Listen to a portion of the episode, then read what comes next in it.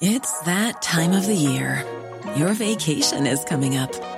You can already hear the beach waves, feel the warm breeze, relax, and think about work. You really, really want it all to work out while you're away. Monday.com gives you and the team that peace of mind. When all work is on one platform and everyone's in sync, things just flow wherever you are. Tap the banner to go to Monday.com.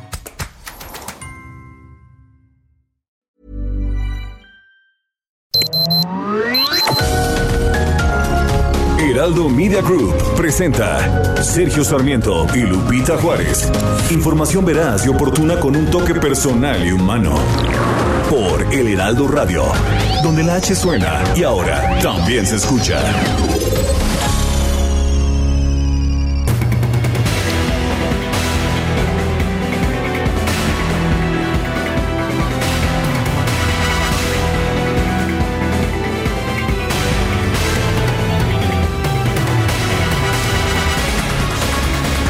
Ya está en México el exgobernador de Chihuahua, César Duarte. La Fiscalía General del Estado de Chihuahua dio a conocer que ya dio cumplimiento en la Ciudad de México a la orden de aprehensión en contra del exgobernador, luego de que fue entregado por autoridades de Estados Unidos al gobierno nacional mexicano. Se le acusa de peculado y asociación delictuosa, en, ambos casos con penalidad agravada. Personal de la Agencia Estatal de Investigación de Chihuahua ejecutó en la capital de la República el mandamiento judicial librado el 8 de octubre de 2019 por una juez de control.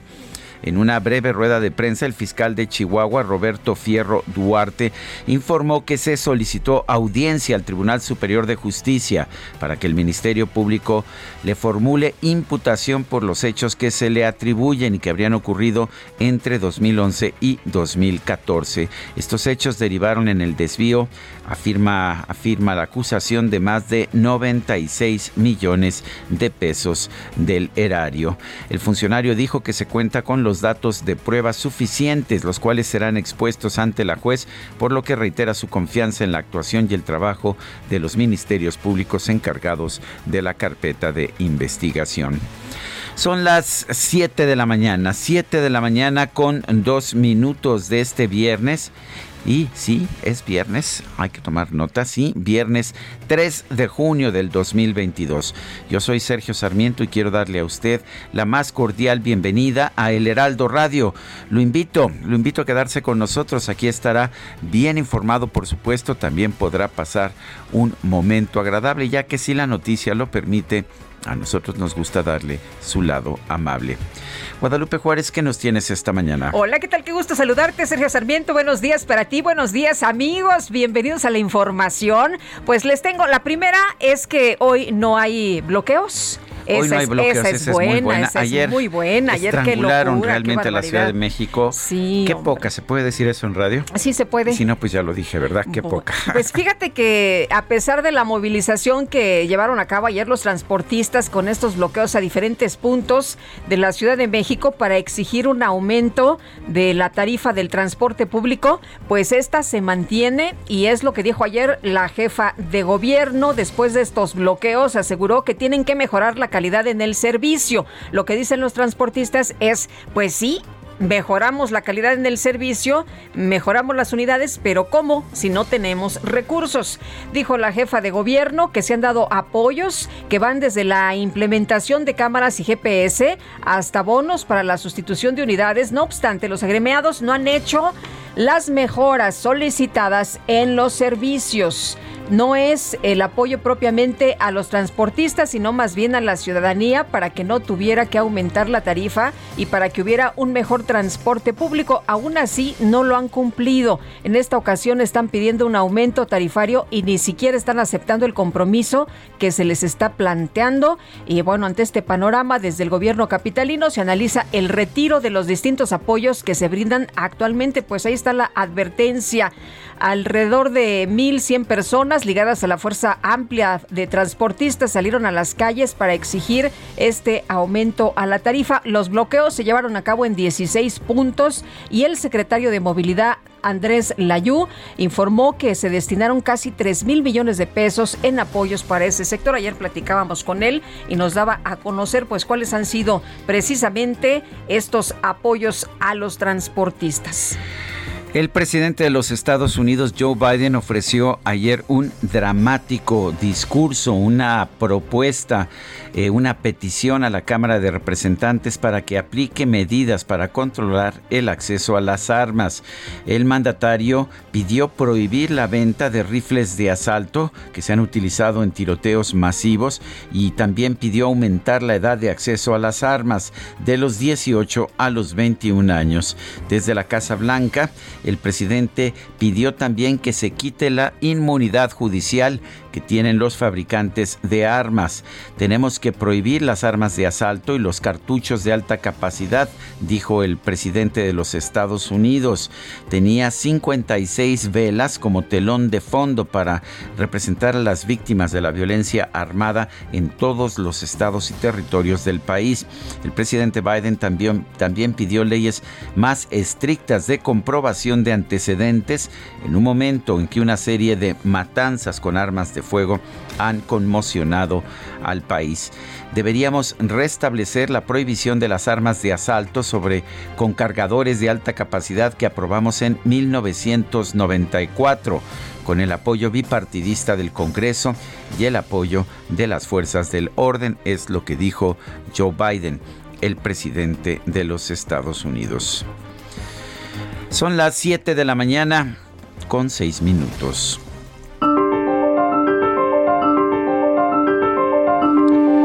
Y vamos a la frase del día. Abrazo a mi rival, pero solo para estrangularlo.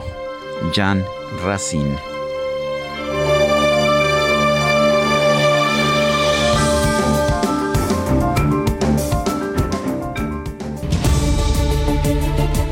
Bueno, y vamos a las preguntas. Ayer preguntábamos en este espacio, ¿está usted de acuerdo en que el gobierno permita los bloqueos de vías de comunicación? Nos dijeron sí son protestas el 9.9%, no dañan a terceros 88.2%, no sabemos 1.9%. Recibimos 4.449 participaciones. La que sigue, por favor. Ay, siempre carrereándome aquí el, el camarada eh, DJ Kike, pero ¿sabes qué? Que lo eché de menos cuando no estaba así, como que no me, no me apresuraban tan como fuerte que no los te otros, hallas, ¿no? no te que ya hallas. sabes, este, es el masoquismo, ¿no? No me, no, los otros no me golpeaban, no, no, en fin. Era otra cosa, era otra cosa. Con mucho respeto aquí para Alan, para esa, e, era Alan, a Alex, este, que estuvieron aquí apoyándonos. La verdad es que el DJ Kike es el DJ Kike. Pero a ver, DJ Kike, ya tengo, ya tengo en mi cuenta personal de Twitter, arroba Sergio Sarmiento, la pregunta para el día de hoy. ¿Sirven las prohibiciones de armas para reducir la violencia?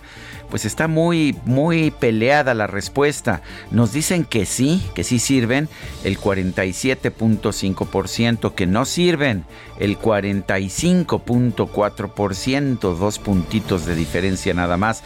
No sabemos, 7.1%. En 42 minutos hemos recibido 865 votos. Las destacadas del Heraldo de México. ¡Qué ma! ¡Qué ma! ¡Qué maravilla! la seca, todo el mundo en patilla en la discoteca.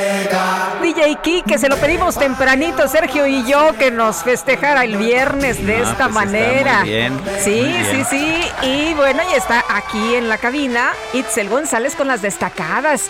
¿Cómo estás, Itzel? ¿Cuál Muy es la información días. de este viernes? Pues ya viernes 3, de junio del 2022. Hoy es día de la dona. Aparte de de la dona, el también la bicicleta. Es Bueno, primero te comes la dona y, Y luego, te echas un viajecillo en bicicleta, y ya. Oigan, qué buen, qué También buena es fórmula. cumpleaños de Rafa Nadal, ¿eh? que va a estar jugando las semifinales de Roland Garros hoy. Hasta mañanitas pediste para él tempranito, claro que ¿verdad? sí, ¿eh? Tenemos No, pues, mucho que festejar. hoy, hoy hay mucha efeméride, mucho que celebrar, pero como es viernes y ya viene el fin de semana, aunque va a estar cargadito por las elecciones del próximo domingo híjole, es, es, agridulce esta celebración porque los que trabajamos en la noticia, pues básicamente este fin de semana nos toca estar bien al pendiente y no vamos a descansar. Sergio Lupita, amigos, muchísima información que se publica esta mañana en el Heraldo de México, así que comenzamos con las destacadas. En primera plana, sin aumento, la Ciudad de México mantiene precio del transporte. A pesar de los apoyos otorgados al sector, este no ha cumplido con la mejora del servicio, de acuerdo a Claudia Sheinbaum. País, alerta de FDA, ligan fresas con hepatitis, brote de la enfermedad en Estados Unidos por fruta contaminada cultivada en nuestro país. Ciudad de México, comerciantes en Cuauhtémoc acusan cobro de la nueva imagen. Vendedores pagan entre 60 y 8 mil pesos por lonas, sombrillas y pegatinas. Estados, daños por Ágata, inicia ascenso en Oaxaca, sigue recuento de daños y rehabilitación de servicios básicos y carreteras. Orbe, viruela del mono, aumentan cinco veces los contagios. Se han reportado 643 casos en el mundo. Reino Unido es el más afectado. Meta América vuelve un exitoso. Héctor González regresa al equipo como jefe operativo. Y finalmente, en mercados, turismo de negocios registran repunte de 60%. El presidente del Comir prevé que la recuperación total se presente hasta el año 2023. Lupita, Sergio, amigos, hasta aquí las destacadas del Heraldo. Feliz viernes. Igualmente, Itzel, muchas gracias. Muy buenos días. Bueno, son las, uh, son las 7 de la mañana con 11 minutos de este 3 de junio, viernes 3 de junio del 2022, el primer viernes del mes de junio. Vamos a un resumen de la información más importante. Las autoridades de los Estados Unidos entregaron en extradición a México al exgobernador de Chihuahua, César Duarte, para que enfrente cargos de asociación delictuosa y peculado por más de 96 millones de pesos. La Fiscalía General de Chihuahua dio a conocer que cumplimentó esta orden de aprehensión en contra del exgobernador César Duarte en la Ciudad de México y posteriormente fue trasladado al Centro de Reinserción Social Estatal número 1. La gobernadora de Chihuahua, María Eugenia Campos, celebró la extradición de César Duarte. Advirtió que en su gobierno no habrá perdón ni olvido para los exmandatarios que hayan incurrido en actos de corrupción.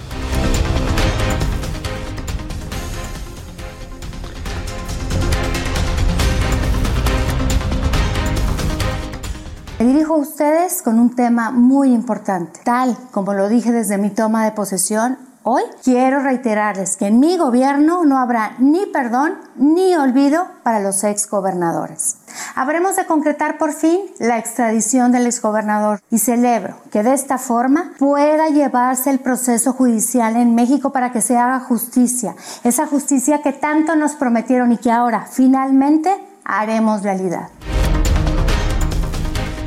Bueno, y un juez de control acordó otorgar al exgobernador de Nuevo León, Jaime Rodríguez Calderón, la medida cautelar de resguardo domiciliario en el proceso en su contra por abuso de autoridad. Sin embargo, seguirá en prisión por la acusación de uso de recursos de procedencia ilícita. Durante su participación en la sesión plenaria de la Conferencia Permanente de Partidos Políticos de América Latina y el Caribe, el exdiputado Porfirio Muñoz Ledo aseguró que el gobierno del presidente López Obrador ha cerrado acuerdos con la delincuencia organizada. Él piensa que puede heredar al siguiente gobierno su asociación con los delincuentes y que eso le otorga mayor poder porque además tener la autoridad, los recursos del gobierno federal, estos se suman a los del narcotráfico, los que no hay nada que se le pueda oponer. A esto llamamos en México el maximato. Yo quiero repetir públicamente, debe entender Andrés Manuel Observador que su contubernio o alianza con narco no es heredable Muy fuertes estas declaraciones del exdiputado de Morena, Porfirio Muñoz Ledo, quien señala que el presidente López Obrador tiene un pacto con los narcotraficantes, pero que al concluir su sexenio ya no lo van a necesitar. El dirigente nacional del PRI, Alejandro Moreno, fue reelecto como presidente de la Conferencia Permanente de los Partidos Políticos de América Latina y el Caribe, la COPAL. Muchas gracias a todos, ¿eh? muchas gracias. Tu nombramiento como presidente de la COPAL para el periodo 2022-2026 por aclamación. Gracias. Felicidades, presidente. Bueno, y está buscando eh, todo tipo de justificaciones políticas, de respaldos políticos el presidente del PRI, Alejandro Moreno. Por su parte, el secretario de Gobernación, Adán Augusto López, rechazó haber, haber presionado al líder nacional del PRI para que votara a favor de la reforma eléctrica del presidente López Obrador.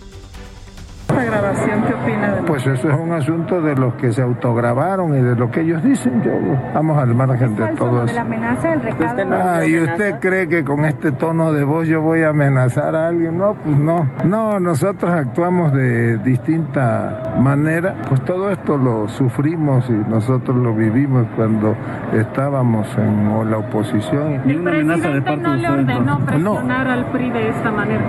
Yo nunca le pediría a un amigo que transmitiera un mensaje de esa categoría porque nosotros no creemos en esos métodos. Bueno, dice, con ese tono de voz no se puede amenazar a alguien. Pues no es el tono de voz, ¿no?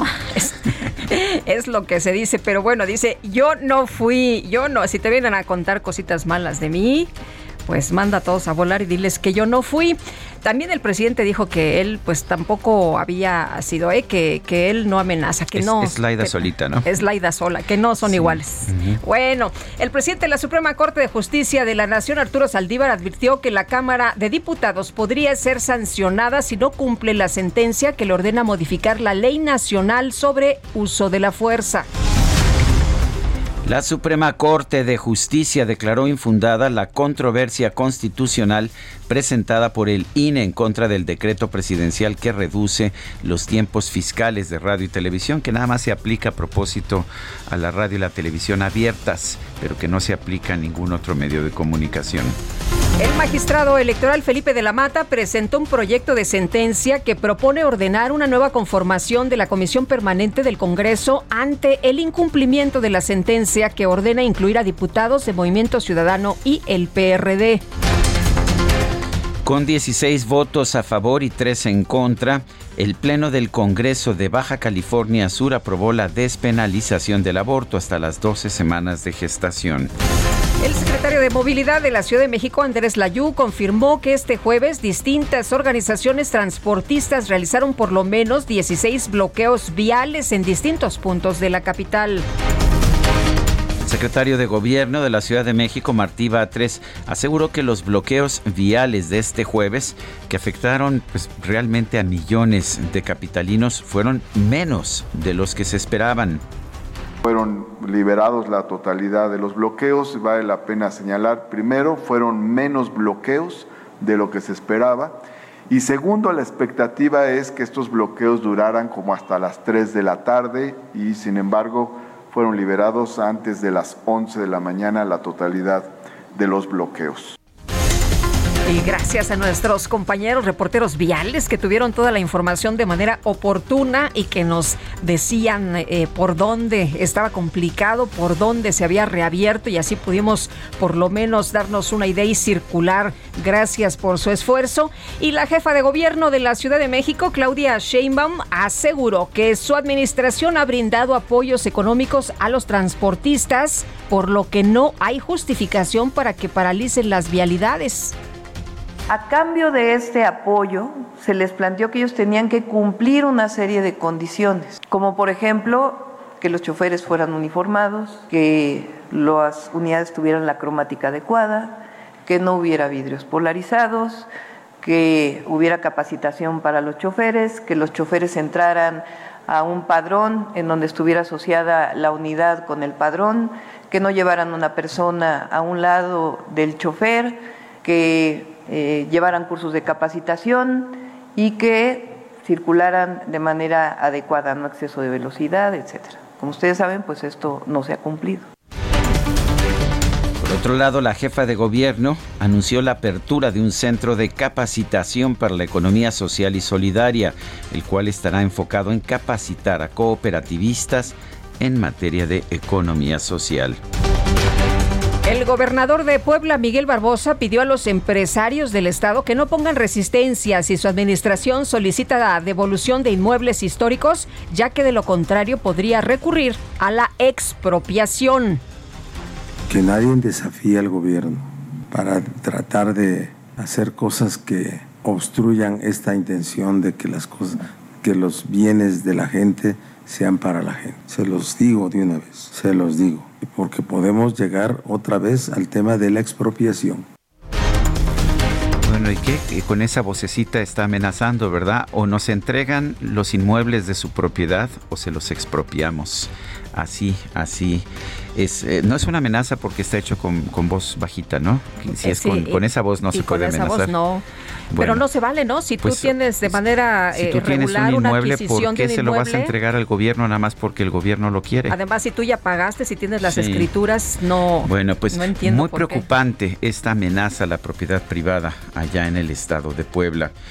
El diputado del PAN, Gabriel Cuadri, presentó una denuncia ante la Fiscalía General de la República en contra de quien resulte responsable por participar en acciones de esclavitud y trata de personas por la contratación de médicos cubanos en nuestro país. La importación de médicos cubanos por parte del gobierno del presidente López viola la ley general para prevenir la trata de personas, ya que estas acciones conllevan esclavitud y explotación laboral. Su violación, por cierto, implica penas de entre 15 y 30 años de prisión de acuerdo al Código Penal. El gobierno mexicano ha pagado más de 146 mil pesos, 146 mil pesos al mes por cada supuesto médico cubano que traen al territorio nacional. Y esto es humillante porque a los médicos mexicanos equivalentes se les paga solo 17 mil pesos. El gobernador de Yucatán, Mauricio Vila, se reunió con el canciller Marcelo Ebrard para presentar más de 200 proyectos de inversión en la entidad por parte de distintas empresas internacionales. El canciller Marcelo Ebrard reiteró que el presidente López Obrador aún no ha definido si va a participar o no en la Cumbre de las Américas. Bueno, muchas gracias. en la cumbre nada, ¿verdad? ¿De la cumbre de Américas? Ah, no, eso estamos a la expectativa. Todavía no se decide. Ya no, me tengo que ya la cumbre empieza el lunes, ¿verdad? Como que, como que ya se pasó el tiempo. Yo creo que hasta ni siquiera reservaciones para un vuelo a Los Ángeles consiguen ya en este momento. No, bueno, quién sabe. a lo mejor tú no me digas que le dan trato especial al presidente. pues este, no, no son iguales, pero a lo mejor sí. Oye, eh, y decía que, que todavía había tiempo, ¿no? Todavía había tiempo, decía el presidente. En un mensaje a la nación, por otra parte, el presidente de los Estados Unidos, Joe Biden, llamó a los congresistas de su país a aprobar mayores controles para las armas de fuego a fin de evitar nuevos tiroteos. Por otro lado, el presidente Joe Biden anunció que en este mes va a realizar una visita a Arabia Saudita para hablar sobre un posible aumento en la producción petrolera y la tregua en Yemen. Vale la pena señalar que el gobierno de Estados Unidos fue muy crítico ante los abusos a los derechos humanos de Arabia Saudita, pero ahora que no tiene petróleo ruso, pues ahora sí quiere hacerse cuate. Bueno, y se cumplen 100 días, se cumplen 100 días de la invasión rusa en Ucrania. Continúan los combates y uno de los mayores focos de resistencia en el este, en Severodonetsk. El presidente Zelensky reconoció ayer que Rusia controla ya el 20% del país. La Organización Mundial de la Salud indicó que más de dos tercios de la población mundial podrían tener importantes niveles de anticuerpos contra el COVID-19, lo que significa que ya tuvieron la enfermedad o ya están vacunados. Y la Oficina Regional para Europa de la Organización Mundial de la Salud descartó tomar medidas similares a las de la pandemia de COVID-19 para frenar la propagación de la viruela del mono. Bueno, ¿y qué cree usted? ¿Te acuerdas de un país que se llamaba Turquía? Sí, ¿cómo no? Pues ya a partir de hoy ya no se llama Turquía. El gobierno, el gobierno turco ha pedido formalmente a la Organización de las Naciones Unidas que su nombre oficial sea Turquille en todas en todas las lenguas turquille y como usualmente pues utilizamos las denominaciones oficiales de las Naciones Unidas como nombre pues a partir de hoy el nombre oficial de la antigua Turquía sería Es Turquille. Turquille. Me acuerdo de cuando Estambul era Constantinopla. Ah, bueno, eso ya fue hace algunos siglos. Bueno, Bueno. en información deportiva, la selección mexicana de fútbol cayó por marcador de 3 a 0 frente a Uruguay en el partido amistoso disputado en los Estados Unidos, mientras que el presidente de la Organización Mexicana del Deporte Automovilístico, José Abed, falleció a los 82 años. Son las 7 con 24, vamos a una pausa y regresamos.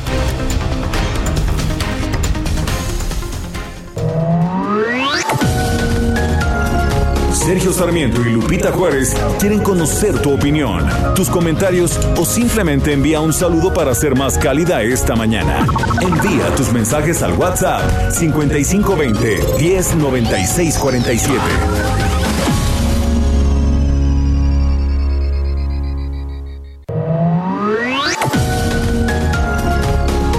Continuamos con Sergio Sarmiento y Lupita Juárez por El Heraldo Radio.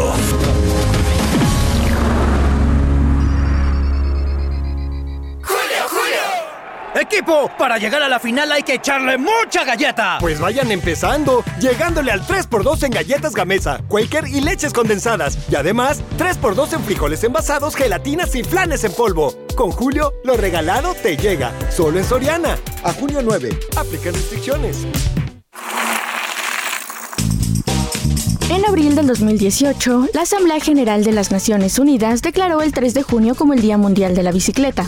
Según la Organización Mundial de la Salud, ofrecer una infraestructura segura para las actividades físicas como andar en bicicleta es el camino para alcanzar una mayor equidad en materia de salud.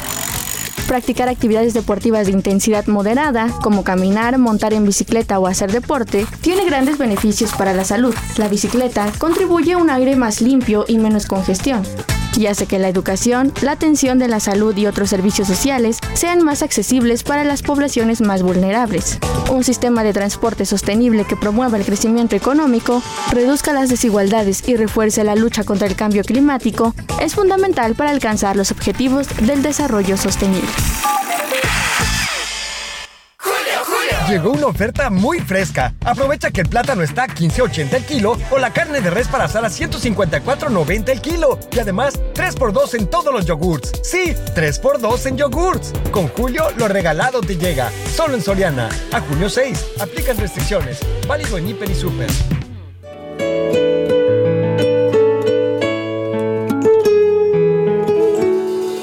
Quisiera poder hablarte, decirte cuánto te amo y abrazarte como antes. Quisiera sentir tu risa, volver a tocar tus manos, siempre tibias, cada día. Quisiera verte despertar al lado mío, que Dios me escuche y pueda darme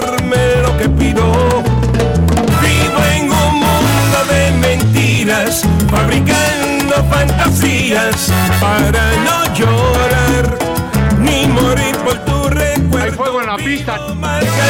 Horas, evitando estar a solas para no pensar. Hay fuego en la pista, Sergio no puede hablar porque está bailando en este momento y le ganó, ¿eh? Claro le que ganó sí, la pero música. además, híjole, fabricando fantasías de Tito Nieves, es su cumpleaños y es viernes al cero, hoy sí se dio todo.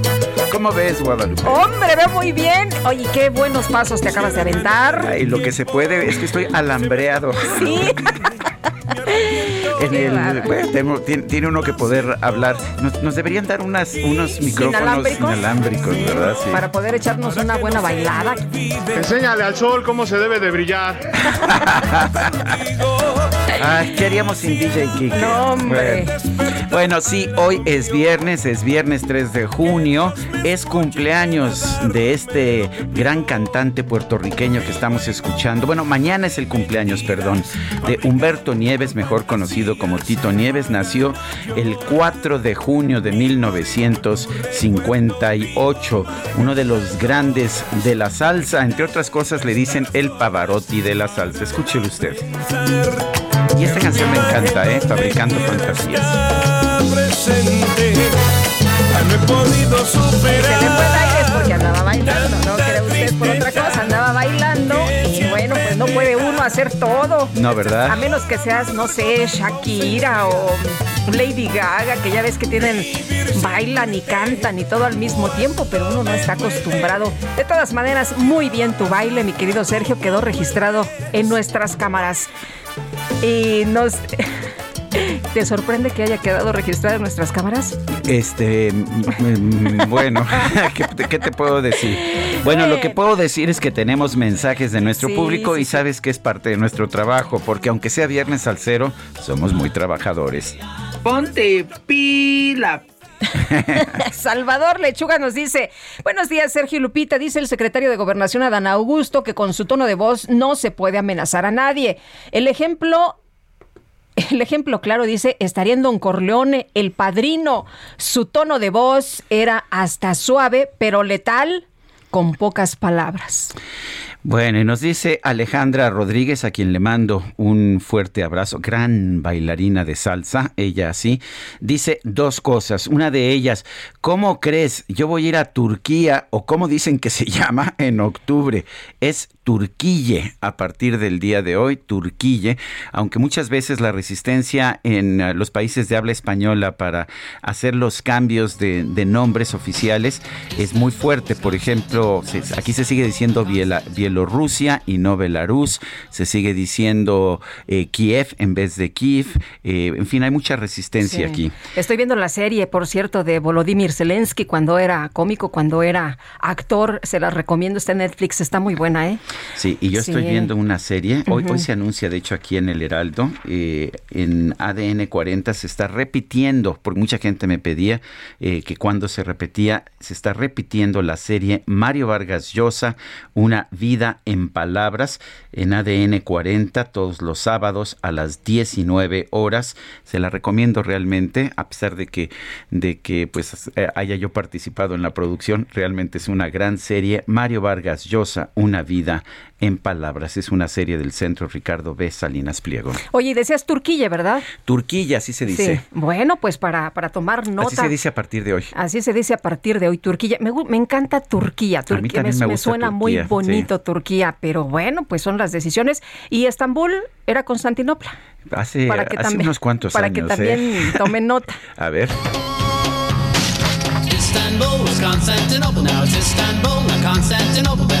Porque la gone. televisión no educaba, mi querido Sergio. Bueno, pues. Aquí los chavos ya rescataron esta canción de los Looney Tunes para que vea usted que sí hay cultura. In Constantinople, she'll be waiting in Istanbul. Even Bueno, Estambul sigue siendo Estambul, ¿no? Este, Hasta- Estambul, hasta este momento. Estambul sigue siendo Estambul ¿Y Turquía? y Turquía es Turquille con diéresis No en la primera U. Turquille.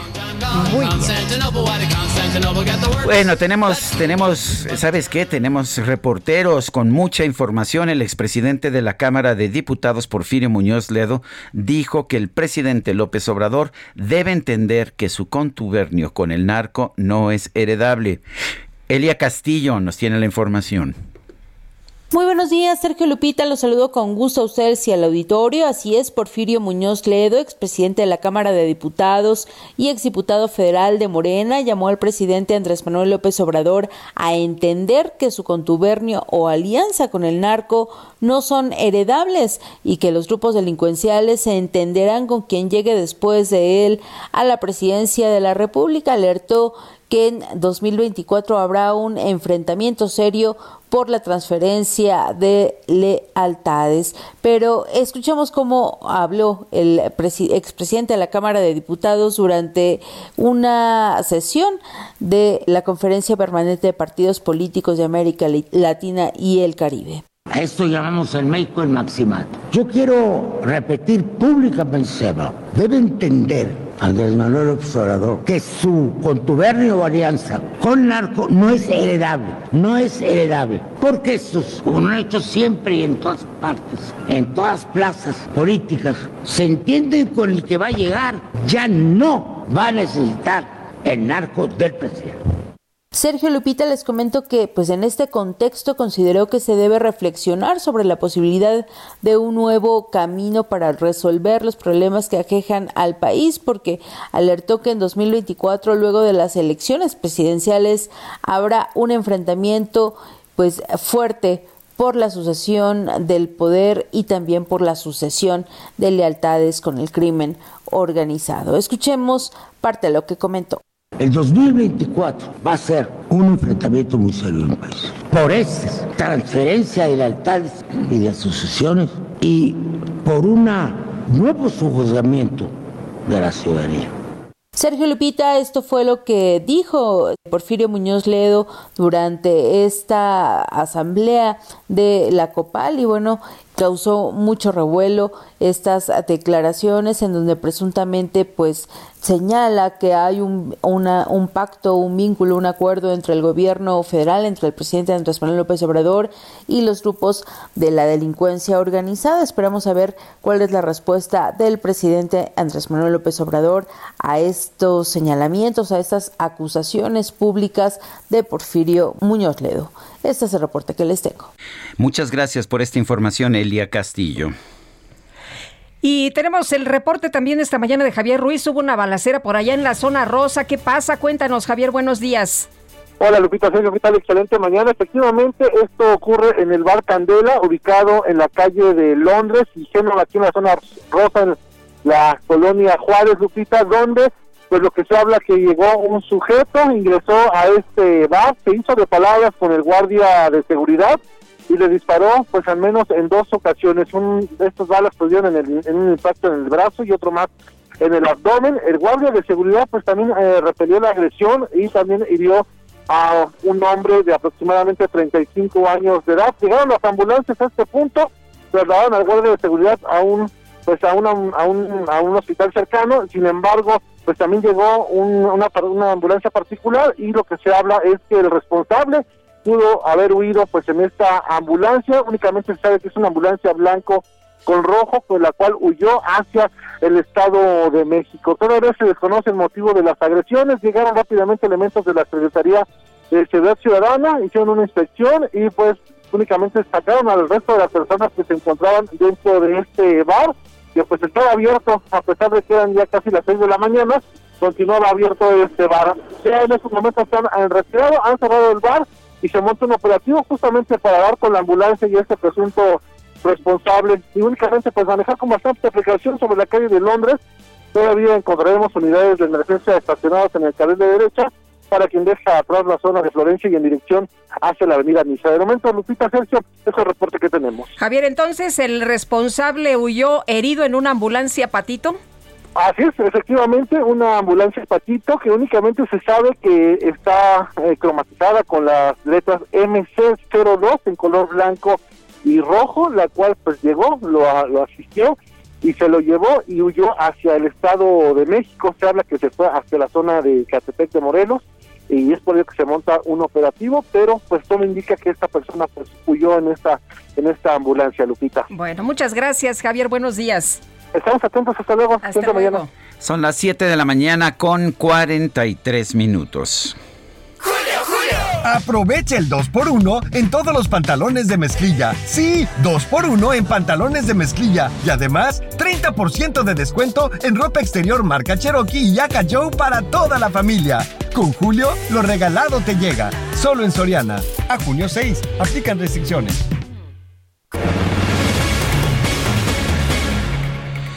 Este jueves el gobierno de los Estados Unidos entregó en extradición a México al exgobernador de Chihuahua, César Duarte. El objetivo es que sea procesado por su probable responsabilidad en los delitos de peculado y asociación delictuosa. Ricardo Alvarado es investigador de Mexicanos contra la corrupción y la impunidad. Pues la, la, la asociación, de hecho, la la organización que realizó los primeros, las primeras investigaciones sobre el caso de, de este exgobernador de Chihuahua, Ricardo Alvarado. Gracias por tomar nuestra llamada. ¿Cómo ves esta situación en que ha sido entregado César Duarte? ¿Qué tan sólidos son los documentos? ¿Qué tan sólidas son las pruebas en su contra? Sergio Lupita, buenos días. Buenos días. Con ustedes y con su auditorio. Eh, pues mira, creo que eh, la, investigación contra el exgobernador Duarte es un caso que tiene armado el, la Fiscalía y el gobierno estatal de Chihuahua desde hace más de cuatro años. Eh, eh, y me parece que en este caso van a poder van a poder presentar suficientes evidencias. El, caso concreto por el que fue extraditado, que son estos delitos que mencionaba hace un momento Sergio, sobre peculado y y desviación de recursos por 96 millones de, de pesos están más o menos bien identificados. ¿no? Hay suficiente documentación periodística y eso nos permitiría pensar que también hay investigación por parte de las fiscalías con suficiente evidencia para poder eh, detenerlo. Aquí es importante notar que, dado el, el, el convenio de extradición con Estados Unidos, el exgobernador Duarte no puede ser acusado de todo lo que es acusado, que es una lista larguísima, eh, pero en este caso solo son estos estos delitos que involucran depósitos a una a empresas que eran de una, una unión ganadera y un banco. Eh, sin embargo, hay otros procesos que podrían abrirse más adelante una vez que, que se ha agotado este este proceso contra él. Eh, Ricardo, eh, ¿desde cuándo Mexicanos contra la Corrupción y la Impunidad detectaron que había irregularidades? Eh, ¿Han eh, publicado ustedes eh, pues información, investigaciones, donde incluso se documenta que el exgobernador poseía en ese momento nueve casas? Parece que le han salido más propiedades, pero pues eh, varias, varios ranchos, en fin, ¿desde cuándo ustedes están documentando todo esto? La, la Fiscalía General del Estado, la Fiscalía General de Chihuahua, tiene incautados más de 20 propiedades del exgobernador, ¿no? lo cual te habla como de la, inmensa riqueza de la que de la que se hizo el exgobernador. En Mexicanos contra la Corrupción, mis colegas periodistas eh, han documentado desviaciones de recursos de, del gobierno de Chihuahua desde 2018. Eh, digamos, uno, uno de los casos emblemáticos que tenemos detectados eh, a partir de una investigación hecha en The New York Times, detectamos que en 2016 eh, el gobierno de el gobierno federal, a través de la Secretaría de Hacienda y Crédito Público de Luis de Luis Videgaray, le entregó al gobierno de Chihuahua 250 millones de pesos, que el gobierno de Chihuahua envió a empresas fantasma y luego desvió eh, a través de depósitos en efectivo al PRI, eh, a través de su secretario, el secretario general del partido, Alejandro Gutiérrez. Eh, eso lo sabemos por el secretario de Educación de Chihuahua, eh, que en ese momento trabajaba con él. Y Mexicanos luego documentó que esta misma red de empresas fantasma desvió recursos en otros siete estados, eh, no solo en Chihuahua, sino también en Durango, en Sonora, en el Congreso de Morelos, en Colima, en el Estado de México, e incluso en la entonces delegación Milpal, que, que, eran todos los gobiernos del PRI. No, entonces esto nos habla de un, de un mecanismo de desviación de recursos en el que se ponían de acuerdo el gobierno estatal, los gobiernos estatales y el gobierno federal para inyectar recursos a través del ramo 23, entregarlos luego a empresas fantasmas por contratos hechos a la medida y luego recuperar los recursos en efectivo, probablemente para financiar actividades electorales como logró demostrarse en el caso de, de la operación Zafiro de Chihuahua. Eh, Ricardo, decías que no se le puede inculpar, no se le pueden presentar acusaciones al exgobernador por todos los delitos que se podrían uh, haber fincado aquí debido a la ley en Estados Unidos. ¿Cuáles son estos delitos? ¿Y son delitos que no reconoce Estados Unidos? ¿Son realmente delitos? Sí, son, son otros casos de peculado y de desviación de recursos. Eh, está este de la operación Zafiro, hay otros desvíos, el, el, el, el exgobernador tiene un total de 21 órdenes de Pero, pero ¿por qué no pueden ser por, por, qué no pueden ser utilizados? Eh, tengo entendido que solamente se puede extraditar a, a, alguien por delitos que sean delitos en los dos países. ¿Qué pasa con estos? Eh, lo que está argumentando en este momento la, la, la defensa del exgobernador es que el principio de especialidad del acuerdo de extradición no les permitiría ampliar eh, a toda la lista, es decir, la Fiscalía logró el, el, el, convenio de extradición solo a través de estos del, dos delitos en específico, de estos dos casos. Sin embargo, el caso del, ex, del, del, del, otro Duarte, del exgobernador de Veracruz, Javier Duarte, eh, tiene un antecedente del, sistema legal mexicano en el que fue extraditado por causas específicas y una vez en México el proceso se abrió contra otras eh, contra otros hechos delictivos. Eh, Ricardo, entonces, ¿por qué se le va a imputar delitos de peculado y asociación delictuosa? Exactamente, esos son los dos delitos por los que está ahorita vinculado. Es una desviación de 96 millones de pesos por eh, depósitos que hizo la, el gobierno de Chihuahua a dos empresas en las que el ex gobernador era socio mayoritario, que son Unión, la Unión Ganadera de la División del Norte, la Unión Ganadera Regional de la División del Norte y Financiera de la División del Norte.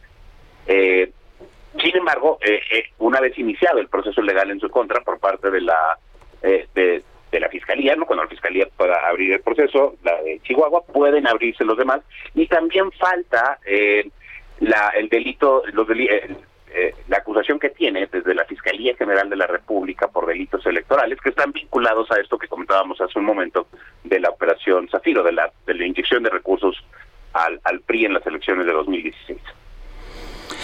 Bueno, pues Ricardo Alvarado, investigador de Mexicanos contra la Corrupción, gracias por haber conversado con nosotros esta mañana. Al contrario, gracias a ustedes por el espacio y un saludo a todos auditorio. Buenos días, hasta luego. La Secretaría de Bienestar va a iniciar este viernes el censo de damnificados en los municipios afectados por el huracán Ágata en Oaxaca. Así lo dio a conocer el secretario de la Defensa, Luis Crescencio Sandoval. El gobierno de México busca llegar a 126 localidades y censar alrededor de 26.843 viviendas allá en Oaxaca. Por su parte, el presidente Andrés Manuel López Obrador dijo que el censo será para afectaciones en vivienda, en cultivos y pequeños comerciantes. En un mensaje también, la Coordinadora Nacional de Protección Civil, Laura Velázquez, dijo que la Secretaría del Bienestar estará a cargo de levantar este censo en los municipios afectados por el huracán. Bueno, son las 7, las 7 de la mañana con 51 minutos. Vámonos a las calles de la Ciudad de México. Israel Lorenzana, adelante, cuéntanos. Sergio Lupita, muchísimas gracias. Un gusto saludarles esta mañana en calles de la colonia San Rafael. Se ha desarrollado un operativo por parte de elementos de la Secretaría de la Defensa Nacional y también de la Fiscalía General de Justicia de la Ciudad de México. Se encontró droga en la calle de Serapio Rendón en el número 103. Este operativo ha arrojado cinco personas detenidas, cuatro hombres y una mujer, los cuales en estos momentos ya están siendo trasladados al Ministerio Público Federal, donde se va a decidir su situación jurídica.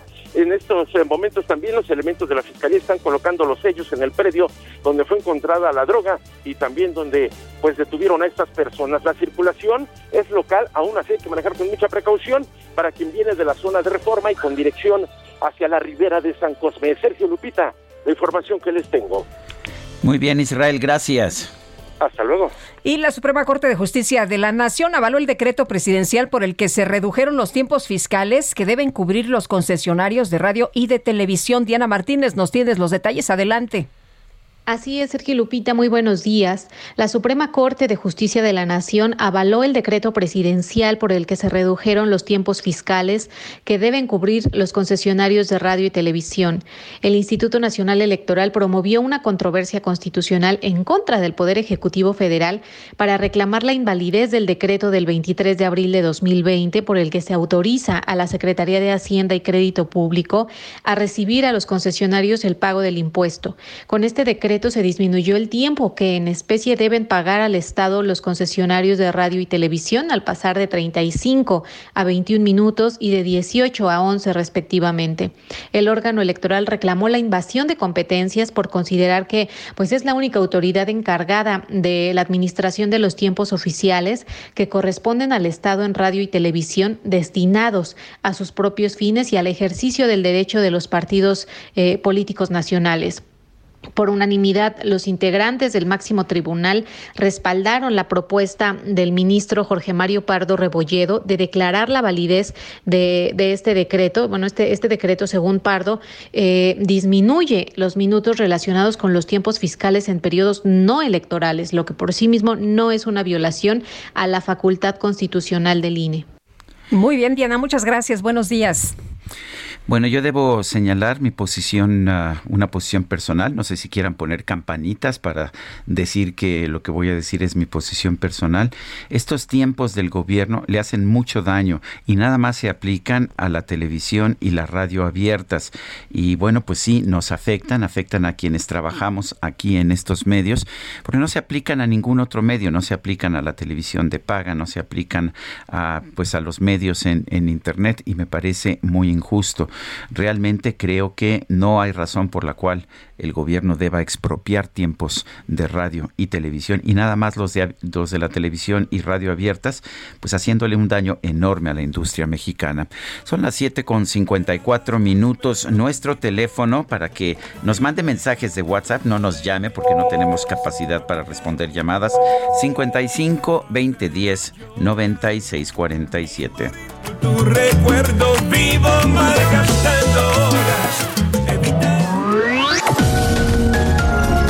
Sergio Sarmiento y Lupita Juárez quieren conocer tu opinión, tus comentarios o simplemente envía un saludo para ser más cálida esta mañana. Envía tus mensajes al WhatsApp 5520 109647.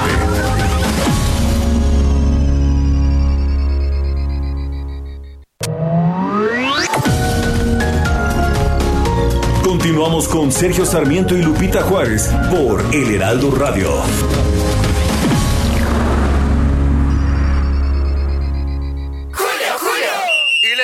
La roja por esa llegada tan dura. Uy, pues para los manchados, llega el 3x2 en desmanchadores y prelavadores. Y además, 3x2 en aromatizantes e insecticidas. Sí, al 3x2. Con Julio, lo regalado te llega. Solo en Soriana. A junio 9. Aplican restricciones. Realizar mis sueños que haré. ¿Por dónde empezar? ¿Cómo realizaré? Tu tan lejano amor, lo único que sé es que ya no sé quién soy, de dónde vengo ni voy. Desde que te vi, mi identidad perdí. A veces estás solo tú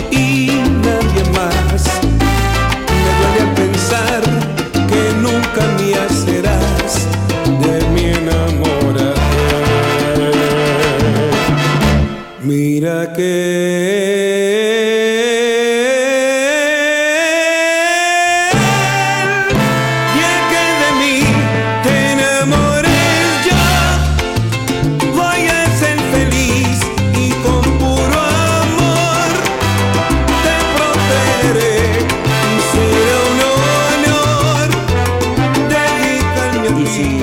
cancelamos el programa Guadalupe?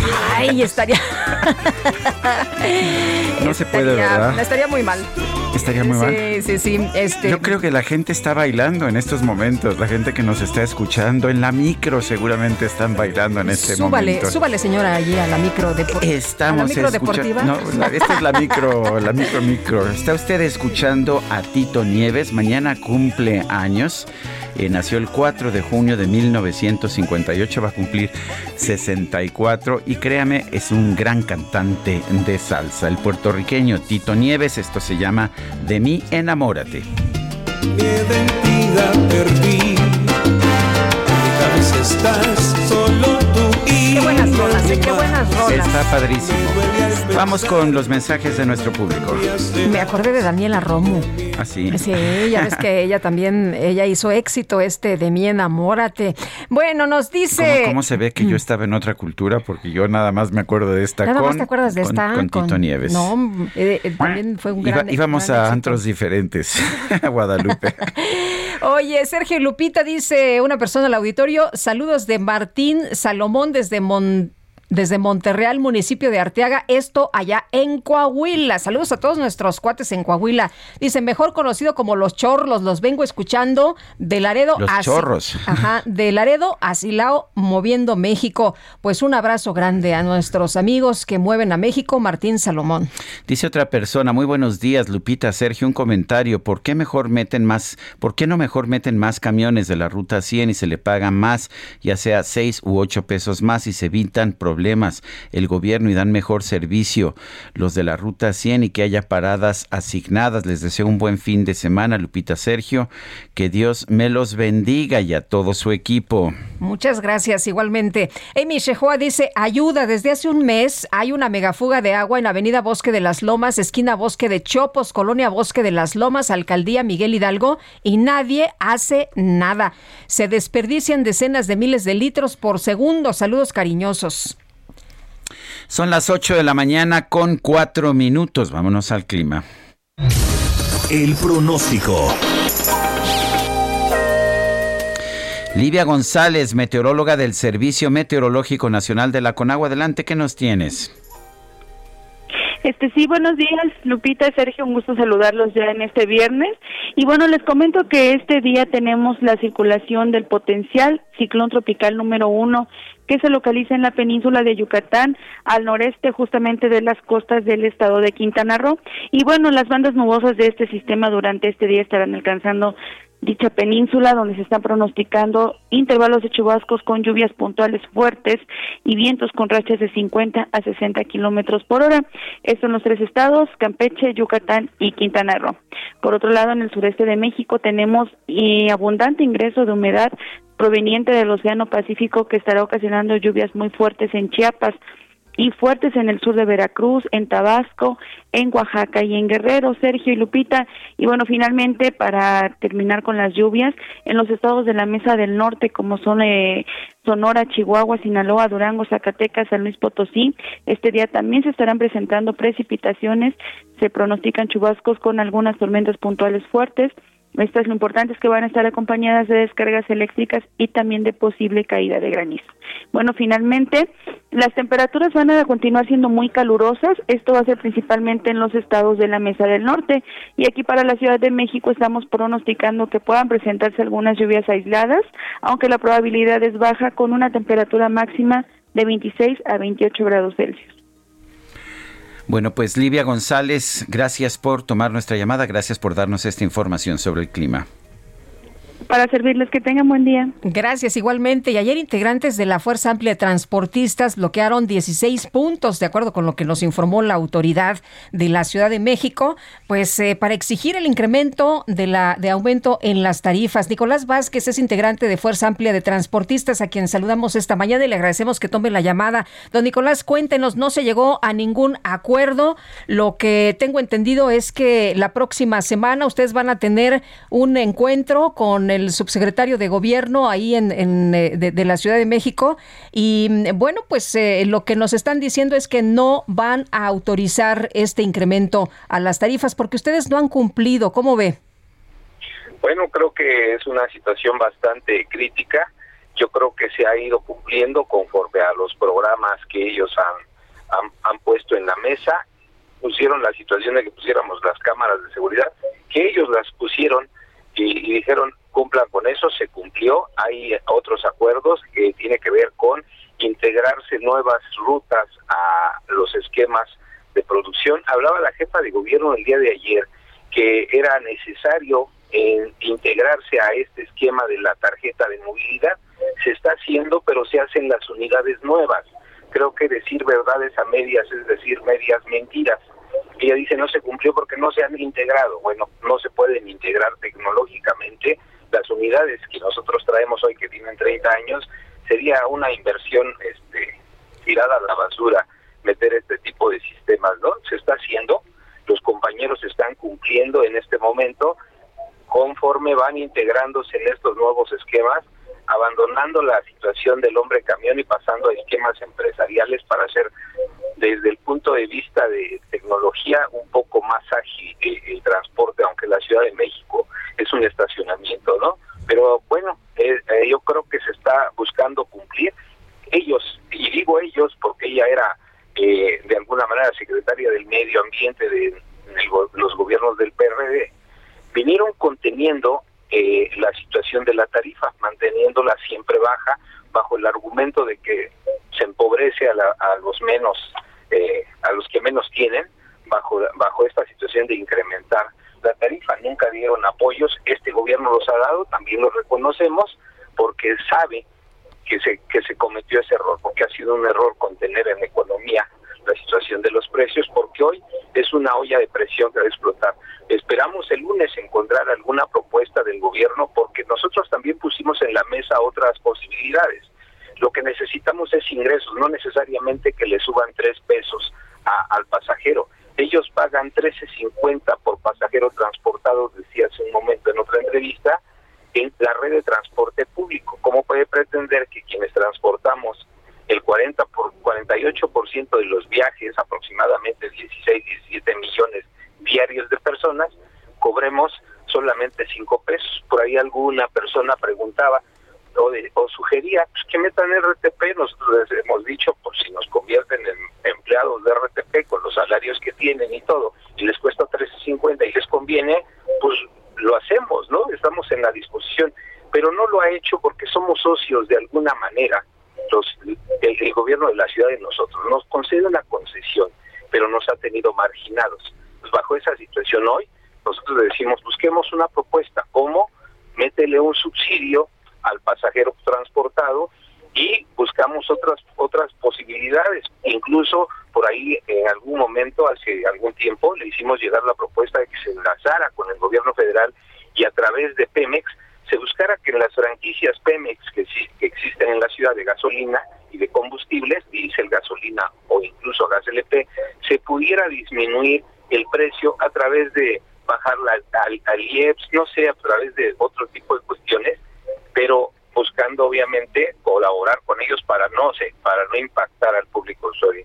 De tal suerte que en la mesa están varias cosas, esperamos que hayan tenido el tiempo, prácticamente tres años, dos años y medio, para analizar estas cuestiones, para poder dar una respuesta que, que, que satisfaga, que, satis, que, que satisfaga, perdón, a, a este a las partes, ¿no? Y que no impacte al ciudadano. Por eso digo, hay una serie de situaciones, lo que pudimos ver ayer, hay una situación de decir, dialoguemos, nos vuelven a sentar con el subsecretario de gobierno, ojalá y ahora sí, el subsecretario de gobierno nos diga con toda claridad que sí, que no. ¿Para qué? Para tomar las acciones que tengamos que tomar o para trabajar en la forma que tengamos que trabajar conjuntamente. Yo le decía ayer, a nosotros tampoco nos gusta salir a la calle a manifestarnos. ¿Por qué? Porque ese día lo perdemos, porque ese día no ganamos, pero además perjudicamos a quienes nos debemos, que son nuestro público usuario y a los que le pedimos una disculpa por lo que ayer sucedió.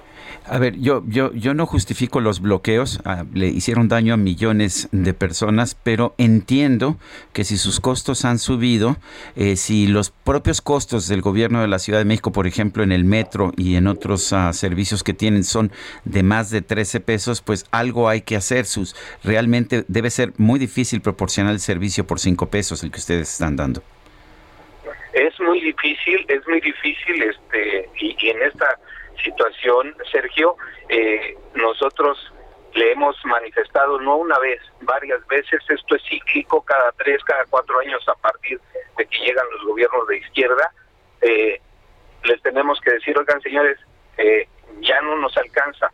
Empezamos a hacerlo en 2019, llegamos a acuerdos, es cierto que ha dado algunos apoyos, no los ha dado de manera continua, ha dado eh, siete meses en un año, seis meses en el otro, cuatro meses en el, este último, considerando que eran cuatro, porque en mayo se daba el incremento a la tarifa. Así es que dijeron, les damos de enero a abril y en mayo ajustamos. En cuanto ajustamos, eso sí no dijeron en cuánto íbamos a ajustar, porque teníamos en la mesa precisamente todas estas posibilidades, porque hay una gama de posibilidades para poder eh, accesar a más ingresos de los transportistas sin perjudicar el bolsillo de los ciudadanos. Eh, Nicolás, ¿el aumento que están pidiendo es de tres o de cinco pesos? Nosotros estamos eh, solicitando tres pesos. Es una organización que hemos mantenido el diálogo tratando de construir con la autoridad. En estos últimos momentos por ahí surgieron algunas otras voces de algunas rutas o algo que dicen, ah, nosotros queremos cinco pesos. Bueno, nosotros en lo particular, este grupo, sí dijo, nosotros solicitamos tres pesos porque sabemos que podíamos conseguirlo con esta combinación. Difícil conseguir más porque la ciudad no lo tiene, eh, hoy el mundo vive una situación difícil a partir de la pandemia. Entonces, bastante difícil. ¿Por qué? Porque la inflación va hacia arriba y les comentaba hace un momento, dicen proteger el bolsillo de los ciudadanos, nosotros también somos ciudadanos y queremos seguir teniendo el trabajo digno que tenemos, pero con un ingreso que nos permita mantener ese trabajo, pero también llevar el sustento a nuestras familias. Muy bien, pues Nicolás, gracias por tomar la llamada esta mañana. Muy buenos días. Lupita, muy buenos días. Sergio, buenos días. Buenos días a todo tu auditorio. Hasta luego, Nicolás Vázquez, integrante de Fuerza Amplia de Transportistas. La jefa de gobierno de la Ciudad de México, Claudia Sheinbaum, aseguró que los transportistas tienen que mejorar la calidad del servicio. Carlos Navarro, adelante. Buenos días, Sergio Lupita. Les saludo con gusto a ustedes y al auditorio. Les comento que después de los bloqueos de los transportistas, quienes exigen un aumento hasta de cinco pesos en la tarifa, la jefa de gobierno, Claudia Sheinbaum, afirmó que se tiene que mejorar primero la calidad del servicio. En conferencia de prensa, la mandataria detalló los apoyos que han brindado a los transportistas, que van desde la implementación de cámaras de videovigilancia hasta bonos para la sustitución de unidades. Sin embargo, los transportistas no han hecho las mejoras solicitadas en el servicio. Escuchemos. Aún así no lo han cumplido. Entonces, en esta ocasión están pidiendo un aumento de tarifa y ni siquiera están aceptando el compromiso que, les está que se les está planteando. Entonces, evidentemente estamos en una mesa de trabajo, pero lo que estamos pidiendo por parte del gobierno de la ciudad, y estamos convencidos, es que tiene que mejorar el servicio de transporte público concesionado de la Ciudad de México hemos puesto GPS, es decir, se ha dado un apoyo muy importante al transporte y aún así del otro lado no se ha cumplido. Después, en un evento por la tarde, la jefa de gobierno reiteró su rechazo al incrementar la tarifa en el transporte público concesionado. Escuchemos. Hoy hubo una movilización de transportistas, probablemente ustedes la vieron. Ellos quieren subir la tarifa casi al doble de lo que está actualmente en la ciudad y no lo vamos a, a permitir. No vamos a permitir eso. Ayer, alrededor de 1.100 personas salieron a las calles de la Ciudad de México para exigir un aumento en la tarifa y llevaron a cabo 16 bloqueos en distintos puntos mismos que fueron liberados a las 11 horas de la mañana. Por su parte, el secretario de Movilidad, Andrés Layuz, informó que se han destinado casi 3 mil millones de pesos en apoyos para este sector, que incluyen bonos de combustible, el programa de sustitución de unidades y la instalación de cámaras de videovigilancia y GPS. Sin embargo, la mayoría no ha cumplido con las peticiones de las autoridades capitalinas. Estas son el uso de uniforme, participación en capacitaciones, cumplimiento general del reglamento de tránsito, así como medidas de mantenimiento básicas a las unidades para garantizar la seguridad de los usuarios, la cromática correcta, no tener acompañantes y seguros aprobados por la Comisión Nacional de Seguros. Sergio Lupita, la información que les tengo. Carlos Navarro, gracias. Hasta luego, buenos días. Son las 8 de la mañana con 16 minutos. ¡Julio, Julio! ¡Uf! ¡Apenitas llegué a la quincena! Pues si llegaste limpia, aprovecha el 3x2 en todos los lavatrastes, cloros y desinfectantes. Sí, 3x2 en todos los lavatrastes, cloros y desinfectantes. Con Julio, lo regalado te llega. Solo en Soriana. A junio 9. Aplican restricciones. El subsecretario de Derechos Humanos, Población y Migración, Alejandro Encinas, dijo que se van a judicializar violaciones graves a los derechos humanos durante la guerra sucia en Guerrero. Paris Salazar, nos tienes los detalles. Adelante. Buenos días, Sergio Lupita. Las violaciones graves a los derechos humanos cometidas de 1965 a 1990 en el periodo conocido como Guerra Sucia en Guerrero y en el país se van a judicializar, adelantó el subsecretario de Derechos Humanos Alejandro Encinas. En la presentación del informe final de actividades de la Comisión de la Verdad en el Estado de Guerrero, Alejandro Encinas aseguró que se buscará que ningún perpetrador de algún delito o crimen quede en la impunidad vamos a derivar acciones que tendrán, por un lado, que judicializarse para atender justamente el problema de que los perpetradores de estos hechos no queden en impunidad, porque quedan vivos y activos muchos de ellos. Y no solamente se trata de Luis Echeverría, sino se trata de elementos de las Fuerzas Armadas, elementos de la Dirección Federal de Seguridad, de la Brigada Blanca, que sigue organizada y activa trabajando contra este gobierno Alejandro Encinas dijo que se cuenta con el apoyo del presidente Andrés Manuel López Obrador para esclarecer los hechos. Señaló que se busca que haya verdad, justicia y no repetición en el caso de la llamada guerra sucia y que el Estado mexicano asume su compromiso y responsabilidad para resolver este caso. Reveló que se van a abrir las instalaciones militares y policiales, así como archivos para llegar a la verdad. Vamos a cumplir la instrucción que nos ha dado el presidente de la República para que todas las instituciones del gobierno federal den la información necesaria, abran incluso sus instalaciones para que prospere esta investigación. Y pronto nos van a ver en la base aérea militar de Pie de la Cuesta, en el campo militar número uno en la Ciudad de México, en las instalaciones militares en Sinaloa, en Chihuahua, en otras entidades, y dando acceso a los archivos de la Secretaría de Defensa Nacional, del Estado Mayor Presidencial, plenamente de la Dirección Federal de Seguridad Alejandro Encinas confió en que antes de que concluya el sexenio del presidente López Obrador habrá resultados en los casos de violaciones a derechos humanos durante la Guerra Sucia. Sergio Lupita, esta es la información. París, muchas gracias. Buenos días. Bueno, y en la consulta a niños y jóvenes, eh, que habitan a lo largo y a lo ancho de la República que realizó el Instituto Nacional Electoral, se les preguntó su percepción sobre los riesgos de la violencia. Eh, hubo en esta ocasión 2.922.000 opciones de respuesta. ¿Y a qué le tienen miedo estos niños y adolescentes?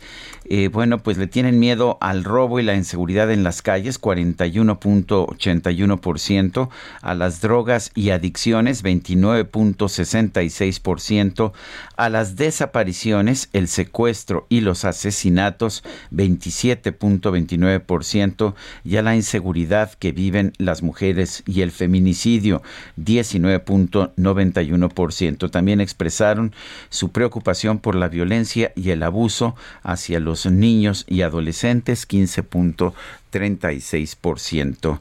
Pues esto es, estos son los temores de los niños. No sé qué tanto son generados por los propios medios de comunicación, pero estos son los temores de los niños según la consulta del INE. Son las 8.20. Y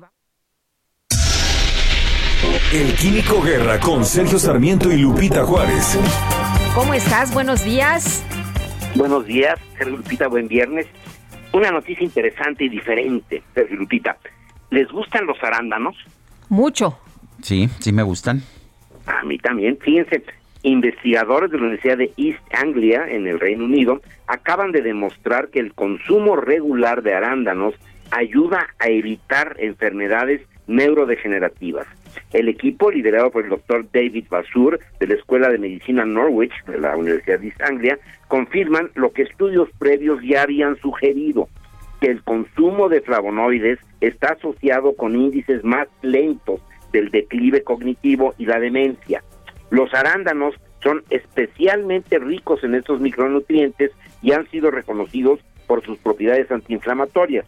El equipo investigó el impacto de, com de comer arándanos por 12 semanas en las funciones cerebrales de 60 individuos cognitivamente sanos.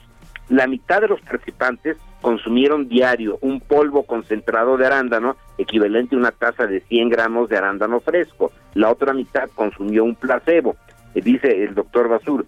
Encontramos que los participantes que consumieron el polvo de arándano demostraron un desempeño de memoria mucho más rápido y mucho más eh, intenso que aquellos que no. El, grupo que consumió arándanos también eh, tuvo un eh, decremento significativo en el colesterol LDL, el, colesterol de baja densidad, que es el colesterol malo, por decirlo así.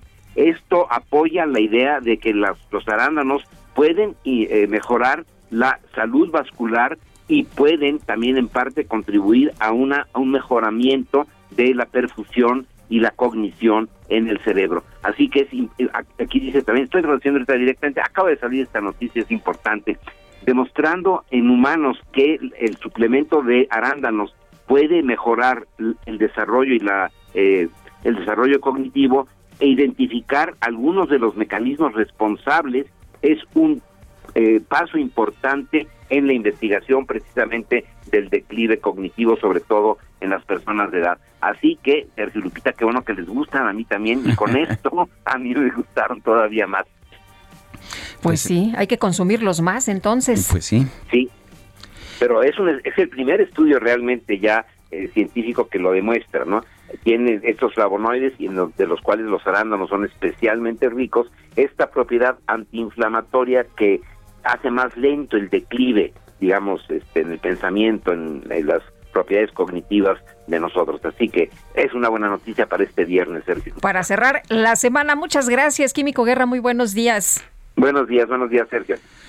Son las 8 de la mañana con 24 minutos. Quiero recordarle nuestro número para que nos mande mensajes de WhatsApp. Es el 55 20 10 96 47. Repito, 55 20 10 96 47. Y de hecho, eh, le recuerdo que nos puede mandar mensajes de voz o mensajes de texto. Vamos a una pausa y regresamos.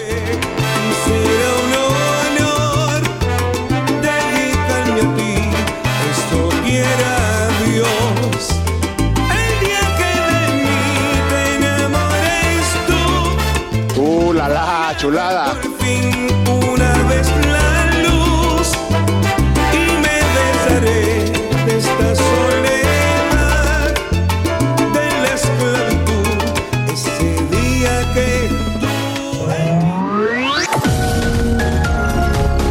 Sarmiento y Lupita Juárez quieren conocer tu opinión, tus comentarios o simplemente envía un saludo para ser más cálida esta mañana. Envía tus mensajes al WhatsApp 5520 109647.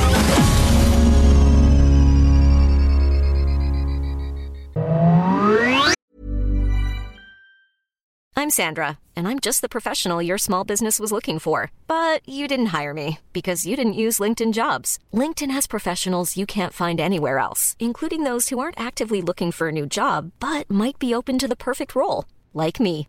In a given month, over 70% of LinkedIn users don't visit other leading job sites. So if you're not looking on LinkedIn, you'll miss out on great candidates like Sandra. Start hiring professionals like a professional. Post your free job on linkedin.com/people today.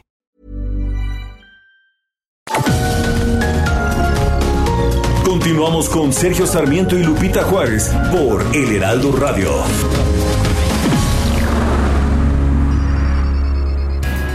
Jaque Mate con Sergio Sarmiento.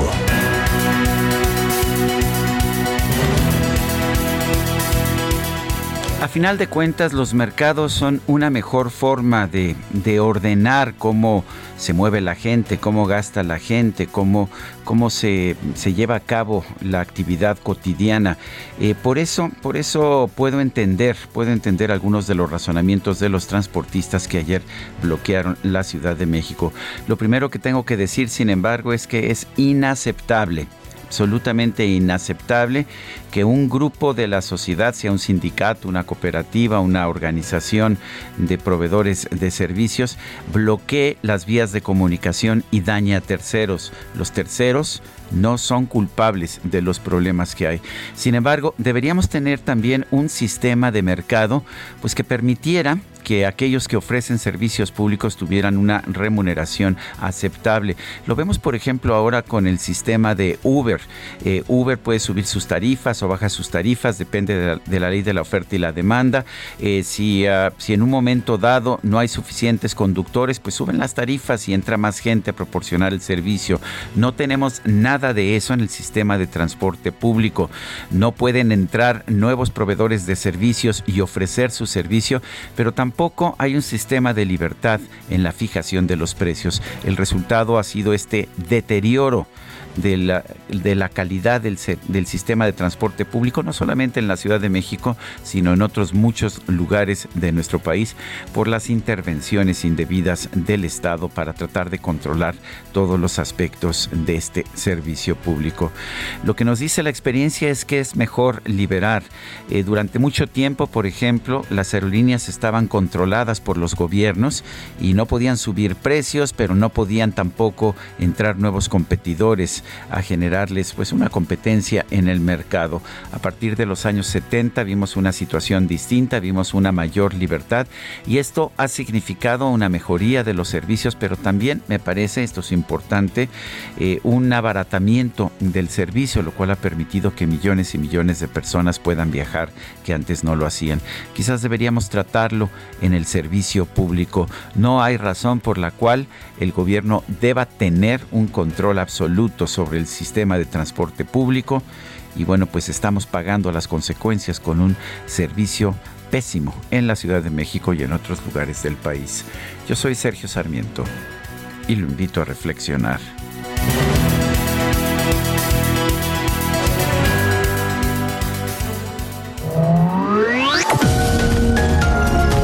Sergio Sarmiento tu opinión es importante. Escríbele a Twitter en arroba Sergio Sarmiento.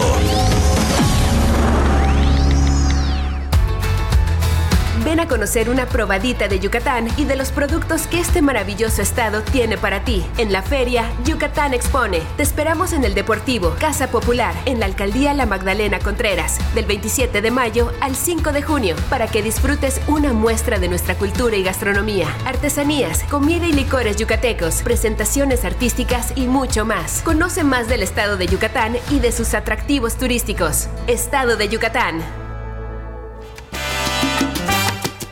Eres.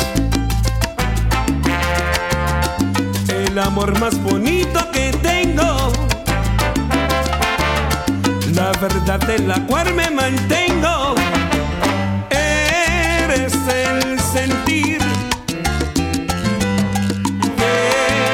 que vivir, lleno de ilusiones y motivaciones Seguimos escuchando música de Tito Nieves, quien mañana cumple años. Esto se llama El amor más bonito. Escucha, aunque dicen que el amor más bonito es el que tienes en cualquier momento, ¿verdad? Eso dicen. Esa magia que nunca se cansa. Oye, también dice la historiadora, a quien le mandamos un abrazo grande, Sofía Guadarrama Collado, que bailas muy bien, ¿eh? Que ya, te, que ya te vio. Este, pues el problema de las cámaras, pero tampoco me voy a dejar intimidar, ¿eh? No crean que, que voy a dejar de actuar con libertad porque tenemos cámaras. Sofía, pues muchas gracias por escucharnos y por vernos. Gracias por ver nuestra transmisión. Vámonos a los mensajes. Hola, buen día. Saludos desde Canadá. Felicidades por su programa. Son ustedes grandes periodistas y comunicadores. Qué tristeza enterarme de tantas y tantas violaciones a la Constitución, a muchas leyes establecidas desde antaño. Este gobierno de López Obrador, de verdad, es una gran destrucción a nuestro México querido. Duele saber todo lo que hacen estos rufianes. De verdad, deseo la oposición ahora pueda hacer algo para las próximas elecciones. Y dice el, en el 2024, no sé qué castigo estamos pagando con este desgobierno. Dice otra persona, soy Luis Jiménez, Lupita, Sergio y todo el equipo del noticiero. Les agradezco que nos mantengan a su auditorio como los mejor informados de la República Mexicana. Sergio, ¿podrías volver a informarnos el horario de los 10 capítulos sobre la vida de Mario Vargas Llosa en el, en el canal? Dice en el canal 10, no, es en ADN 40.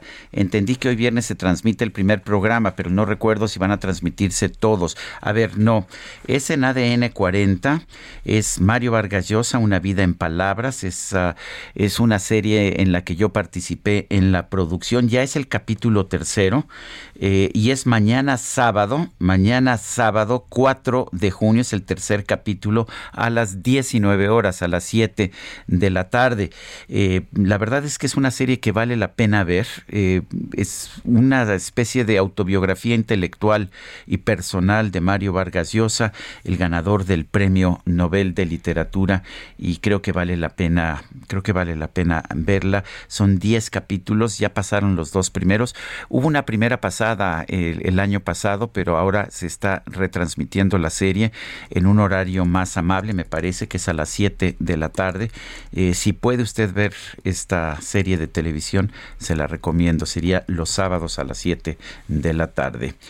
Son las 8 de la mañana con 37 minutos. El presidente nacional del PRI, Alejandro Moreno, afirmó que los ataques en su contra y en contra de la oposición van a ser neutralizados. Hay toda una operación para fortalecer la figura de Alito dentro del PRI. Marta Naya es periodista y escritora de la columna Alajero en el Heraldo. Me consta que es ah, la, una de las columnas favoritas de mi compañera Guadalupe Juárez. Siempre me está comentando lo que dijo Marta Naya en el Alajero. Pero me, bueno. Me gusta mucho cómo escribe, admiro mucho a esta gran periodista. Nos conocemos, yo, eh, ella y yo nos conocemos también desde hace muchísimo tiempo. Marta, a ver, cuéntanos cómo ves toda esta operación que está haciendo Alejandro Moreno para contrarrestar el daño ocasionado por los audios que ha dado a conocer Laida Sansores.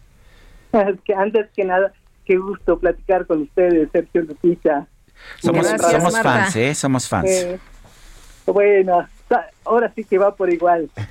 Ahora, ¿cómo se está moviendo Alito? Pues yo diría que como buen priista son mañosos y duros de tirar, que ni qué. Lo está haciendo muy bien en el sentido de que se está protegiendo con todo. ¿Qué hizo? Bueno, de entrada fue arropado otra vez por todos los dirigentes de los partidos de América Latina que se integran en la COPAL y ayer fue reelecto pues por cuatro años más, o sea, va para el 2026 como presidente de la COPAL. Eso por un lado. Y por el otro, llamó al Consejo Político Nacional antes de que fueran las elecciones este domingo para decirles ahora vengan y apóyenme porque la investida que tengo es del gobierno federal y no voy a permitir que se muevan las fuerzas internas o si se mueven pues que hagan el menos daño posible, ¿no? Y entonces sí, efectivamente ayer en la tarde se reunió a puerta cerrada el Consejo Político Nacional y bueno, escuchamos voces patéticas, ¿no? Como la de Augusto Gómez Villanueva comparando a Alito con Madero, Zapata y demás, ¿no? Hablando de que estaba escribiendo una de las páginas de dignidad que van a adornar el futuro y bueno, unas cosas que uno, ¿qué es esto? ¿Qué cosa más horrible y grotesca? Pero bueno, en ese sentido Alito se está moviendo, Ahora, ¿eso significa que no haya corrientes dentro del PRI que se queden quietas? Pues no. Hay una particularmente que se llama Plataforma por la, la Renovación o la Transformación del PRI, que encabeza Fernando Lerdo de Tejada y están algunas otras corrientes críticas que sí, obviamente quieren hacer algo y esencialmente quieren quitar a Alejandro Moreno, a su dirigente, Alito, y de ser posible, por supuesto, hacer toda una revisión del Consejo Político Nacional. ¿Qué posibilidades tienen? Bueno, ellos, según nos habían comentado, que deberían esperar los resultados de las elecciones de este domingo, donde es muy probable que el PRI pierda pues dos de sus estados, que son Hidalgo y Oaxaca, y a partir de ahí lanzarse contra Alito y, y sus dirigentes para ver si detrás de ellos pues hacían eco los priistas, otros, los expresidentes del partido, gobernadores, militancia. ¿Qué tan factible es esto? Yo la verdad lo veo complicado.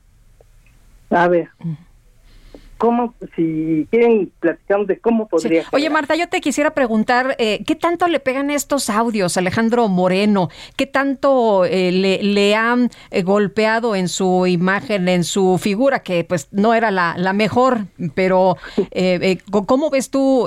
pues nos platicas, a ver, se han cerrado filas, ha habido algunos esfuerzos ahí por contener, pero tú, ¿cómo ves? ¿Realmente esto le puede, le puede ayudar o, o, o sí va a ser devastador?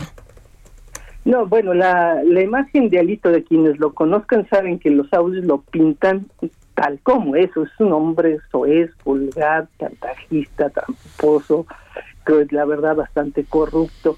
Eh, todo eso lo sabían los priistas. Desde que emergió, lo tienen en la mira y cuando lo hicieron presidente del PRI hubo muchos, muchos priistas que advirtieron que su imagen pues no era nada favorable y que al contrario representaba la parte troglodita, así lo decían, del priismo. Ahora, estos audios lo que vienen a hacer es un poco a extender la imagen a gente que no lo conoce de cerca. Yo creo que ahora sí se extendió un poco más la imagen de quién es Alito, pues simplemente al escucharlo hablar, ¿no? Más que suficiente. Ahora, eso es suficiente para acabar con su imagen y, y tirarlo del partido, yo creo que no necesariamente. Eh, Marta. puedes tirar a Alito por dos vías, creo yo. La primera, pues hombre, que el gobierno federal eh, le tiene toda una acusación que prácticamente lo lleve a la cárcel, pase por desafuero y todo eso. O sea, que lo ponga realmente contra la pared judicialmente, que lo obligue a renunciar al partido y a ver qué pasa con él. Y la otra parte sería que sus propios compañeros lo tiraran, y sus compañeros me refiero no a estos militantes como los de plataforma por la transformación del PRI, por ejemplo, los gobernadores, que son los que han, lo pusieron al final de cuentas y los que todavía conservan fuerza dentro del partido. Pero ¿quiénes son los gobernadores que tienen fuerza? Pues son ni más ni menos que Alfredo del Mazo, que es del Estado de México, y Riquelme, que es de Coahuila. Dos estados que van a tener elecciones el próximo año. ¿Les conviene a ellos en estos momentos ir a Alito? Es una pregunta que yo, la de la que yo no tengo respuesta, es que dejo en el aire y que supongo que es lo que ellos mismos están evaluando. ¿Vale la pena quitar a Alito, sí o no? Porque no solamente están sus elecciones, también el año entrante, claro que es lo que más les importa, sino la famosa alianza. La alianza PRI-PAN-PRD rumbo al 2024 les conviene deshacer la alianza, vale la pena tirar al hito y reforzar la alianza con otro personaje, digamos, que tenga prestigio y no, no tenga tanta cola que le pisen como a Alejandro Moreno, yo creo que también lo están evaluando. Son preguntas que yo creo que van a tener respuesta precisamente después de las elecciones y de acuerdo a cómo vaya actuando el gobierno federal, hasta dónde le emprenda en contra de Alito y qué tanto puedan pues ponerlo contra las redes y estén dispuestos a meterlo incluso a la cárcel. Marta, un poco así lo veo. Marta, yo veo a muchos periodistas que decían que Alito, pues sí, claramente, incluso el término troglodita lo utilicé yo recientemente en un artículo, pero que decían también es que sí es marrullero, pero pues es de nuestros marrulleros y cuando éramos así de marrulleros ganábamos elecciones, cuando nos volvimos buenos y liberales dejamos de ganar. ¿Qué opinas? Pues sí, pero ocurre que aún siendo marrullero, pues Alito no ha, ganado, no ha ganado una sola elección, lleva 10 al hilo. Perdiendo. Lo que decías en una de tus pues, columnas, ¿no? Que le dicen al hilo. No hay, o sea, no ha ganado. De hecho, cuando lo hicieron presidente del PRI, ese era uno de los argumentos, yo recuerdo, sobre todo de Murat, ¿no? Es que él gana elecciones a diferencia de Manlio, de Gamboa, de todos los que lo estuvieron atrás de él. Ellos eran perdedores, Alito sabe ganar elecciones, se lo decían. Y por eso lo vamos a poner pues ocurre que no ha ganado una sola elección, en menos de un año ha perdido 11, si no me equivoco, ¿no? dices, órale. Del otro lado, pues, tampoco están haciendo muy bien las cosas, ¿no? Este audio en el que parece que se manda un mensaje y el que se amenaza y que se, si no le entra a lo que quiere el gobierno le van a ir con todo, pues tampoco deja bien parados a los de enfrente. Claro, yo creo que al contrario, eso pues, lo pescó y de ahí que diera a conocer el audio, este, porque entonces lo que está utilizando como defensa es la operación de Estado que ha armado el propio gobierno federal en contra de él.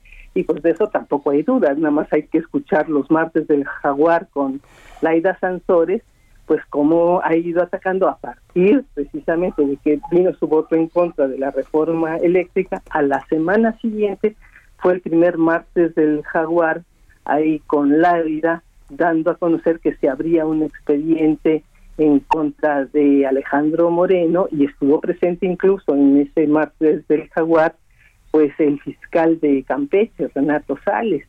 Y ahí se destapa lo que vendrían a ser después los audios que se van dando a conocer semana con semana. Entonces, aquí tienes enmarcada esta historia que a mí no deja de llamarme la atención, que es la reforma eléctrica como trasfondo de todo esto. Eh, lo que hemos visto hasta ahorita es que efectivamente el fondo del asunto, lo que detona la persecución, entre comillas, alito, y todo este escándalo de los audios, tiene que ver con el voto en contra de los priistas a la reforma eléctrica del presidente López Obrador. Y a partir de ahí, pues empiezan a sucederse que si las acusaciones de traición a la patria y, la, y algo que me llama la atención, Y la extradición finalmente de César Duarte que se dio ayer y que va también enmarcada pues con las negociaciones que está haciendo el propio presidente con las empresas afectadas por ya no por la reforma eléctrica, pero sí por la ley eléctrica que sigue vigente, ¿no? Entonces, creo que todo está entremezclado y que tiene de algún modo como gran detonador la reforma y la ley eléctrica ahí está, todavía veremos, ¿no? Muy bien. Gracias, Marta Naya. Al contrario, que estén muy bien. Hasta luego. Son las 8 con 48. Para grandes definiciones, llegan a la pantalla Samsung 58 pulgadas 4K Smart TV a 10.990 y refrigerador Midea 7 pies con despachador semiautomático a 5.499. Con Julio, lo regalado te llega. Solo en Soriana. A junio 9. Aplican restricciones. you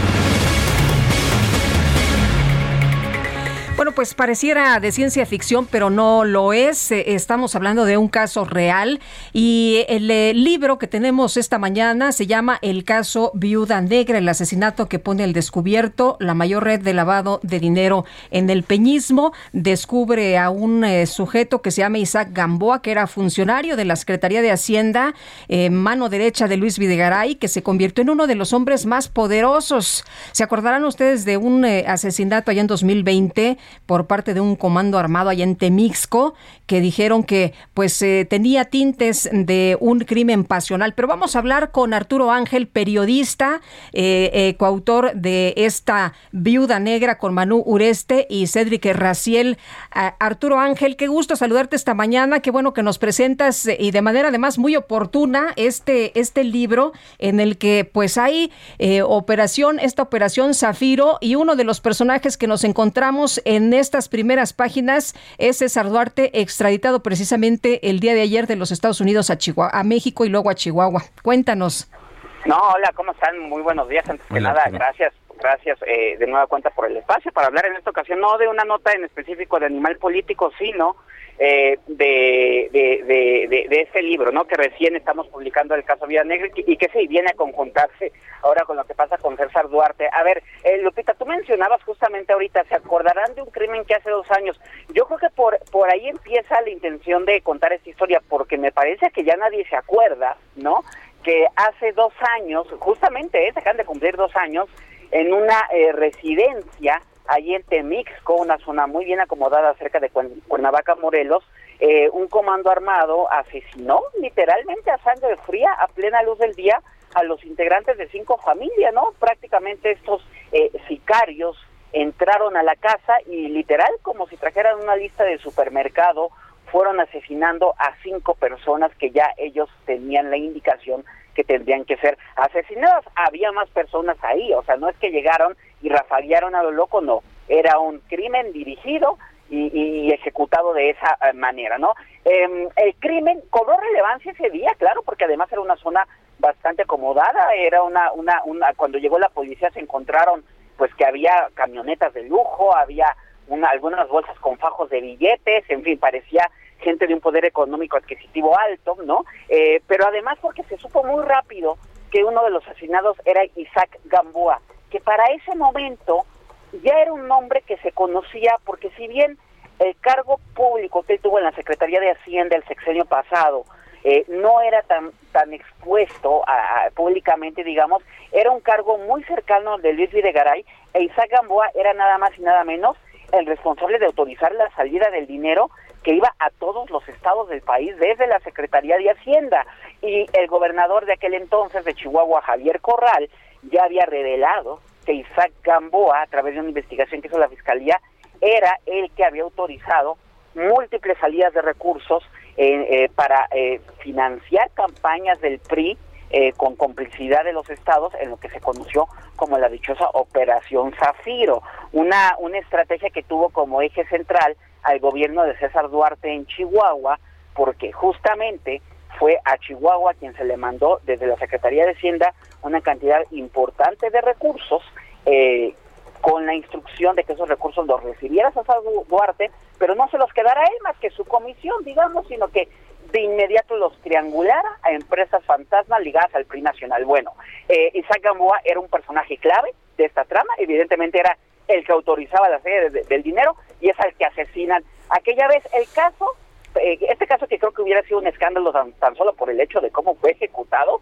este, pues en este México de, de, de tanta espiral de violencia, eh, pues se pierde y más aún porque la Fiscalía de Morelos rápidamente salió a decir que era un crimen pasional, que Isaac Gamboa más bien lo había mandado matar la esposa, que se quería quedar con su dinero. De hecho, el propio presidente López Obrador en varias ocasiones en la mañanera se ha referido a este caso y lo hizo incluso en su último libro, pues como ejemplificando vea eh, el tema de la avaricia este por el dinero y a qué puede llegar, pero sin embargo, y, es lo, por lo cual nosotros publicamos este libro del caso de Vida Negra, eh, hay muchísimo más allá de eso. De entrada, la línea, la línea del crimen pasional hasta el día de hoy no está aprobada porque pues no solamente fue asesinado Isaac Gamboa, fue asesinado sus dos hermanos, su hermana y su madre. Entonces ya desde ahí como que parece medio raro que por un crimen pasional asesinaran a, media familia, ¿no?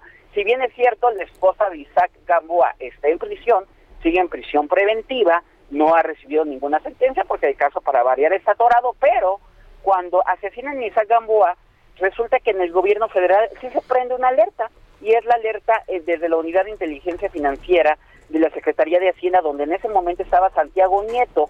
Santiago Nieto conocía a Isaac Gamboa porque eh, eh, desde el sexenio pasado había la sospecha de que Isaac Gamboa había financiado, insisto, autorizado la salida del dinero que terminó en el PRI, y Santiago Nieto, ustedes lo recordarán, era fiscal para delitos electorales en el sexenio de Peña. Lo terminan corriendo en un escándalo, ahora en este sexenio se convierte en titular de la UIF, y cuando se entera que asesinan a Gamboa, él desde la UIF abre una investigación que se llama la investigación El caso Vida Negra, por eso el libro se llama así, eh, y encuentra, y ahí ya no les voy a contar más, una enorme red de lavado de dinero, de complicidades, y es justamente lo que comentamos en el libro. Son prácticamente dos historias. Cómo se ejecutó el asesinato, tuvimos acceso a información exclusiva y el tema de la corrupción. Pues el, libro además parece una novela. Eh, Arturo Ángel, te mandamos un abrazo, se nos está acabando el tiempo. Fuerte abrazo. No, un gusto estar con ustedes. Muy buenos días. Gracias, buenos días. Y vamos a una pausa, regresamos. Pero con mis brazos llevaré tus pasos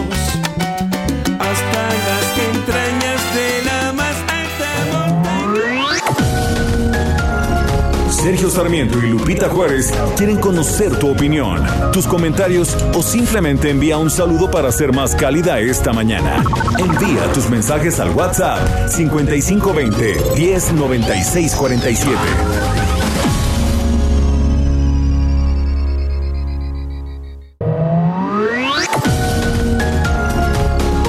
Continuamos con Sergio Sarmiento y Lupita Juárez por El Heraldo Radio.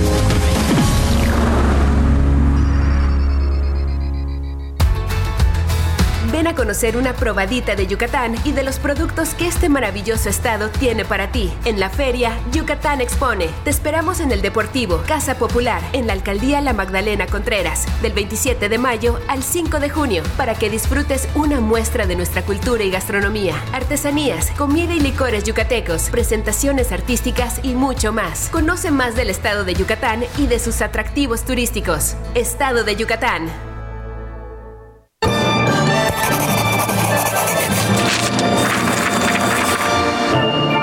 En este viernes de lectura vamos a recordar al escritor checo Franz Kafka, quien murió un día como hoy pero de 1924. Kafka es considerado uno de los autores más influyentes del siglo XX, así como un pionero en la fusión de elementos realistas y fantásticos.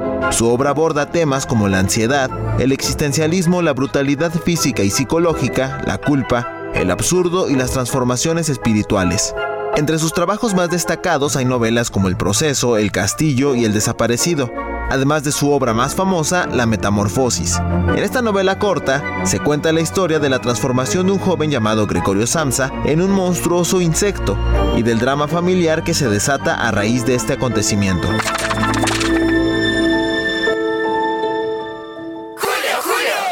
Equipo, para llegar a la final hay que echarle mucha galleta. Pues vayan empezando, llegándole al 3x2 en galletas Gamesa, Quaker y leches condensadas. Y además, 3x2 en frijoles envasados, gelatinas y flanes en polvo. Con Julio, lo regalado te llega. Solo en Soriana. A junio 9. Aplican restricciones.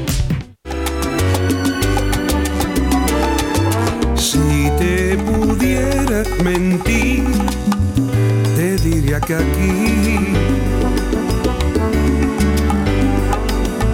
todo va marchando bien, pero no es así. Esta casa es solo un pensamiento que me habla de ti. Y es tu voz como este mismo viento que hoy viene hacia mí.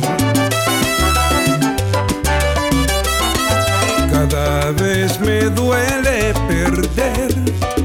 Debo reconocer que me encanta Tito Nieves. Estamos escuchándolo un día antes de su cumpleaños. Eso es por si se anima y nos invita a la fiesta de su cumpleaños. Debe ser riquísimo estar en una fiesta de cumpleaños de Tito Nieves. Esto se llama Si te pudiera mentir. oscura me asusta y no me hace bien. Y vámonos ahora con Mónica Reyes. Muy buenos días, Sergio, Lupita, qué gusto saludarlos amigos. Pues estamos aquí escuchando las noticias y les voy a platicar que si en estos días ustedes piensan renovar su casa, estudiar algo nuevo o abrir un negocio, Crédito Personal Citibanamex te da el impulso que necesitas. Lo mejor es que no te cobra comisión por apertura y tiene pagos fijos mensuales con tasas de interés de las más competitivas. Es momento de que tus metas al fin sean una realidad. Pídelo en tu sucursal más cercana o desde Citibanamex Móvil. Aprovecha esta oportunidad. Requisitos y CAT en citibanamex.com. Regreso con ustedes, Sergio Sarmiento y Lupita Juárez. Gracias. Muy buen día. Gracias, Mónica Reyes. Buenos días también para ti. Son las 9 de la mañana con 4 minutos. Vamos a un resumen de la información más importante. El presidente de la República, Andrés Manuel López Obrador, reveló que en su último encuentro con el enviado especial de Estados Unidos para el Clima, John Kerry, se comprometió a presentar el Plan de México en materia de transición energética. Hablamos también ayer que hablé con el señor John Kerry en una teleconferencia de participar en eh, un encuentro para dar a conocer todo el plan de México de transición energética. Va a ser sorprendente porque México va a demostrar que es de los países que más energía limpia produce y producirá en el mediano plazo. Y por otro lado, el primer mandatario anunció que el director general del IMSS, Zoe Robledo, y el subsecretario de Derechos Humanos, Alejandro Encinas, van a presentar un informe sobre el caso de la guardería ABC. Y fue muy lamentable pues, este caso. Eh, yo voy a, a pedirle a Alejandro Encinas y a Zoe Robledo que si pueden hoy o mañana, antes del domingo, que informen de la atención a los familiares, a las niñas, a los niños, que informen sobre la reparación de los daños, que informen sobre la cuestión judicial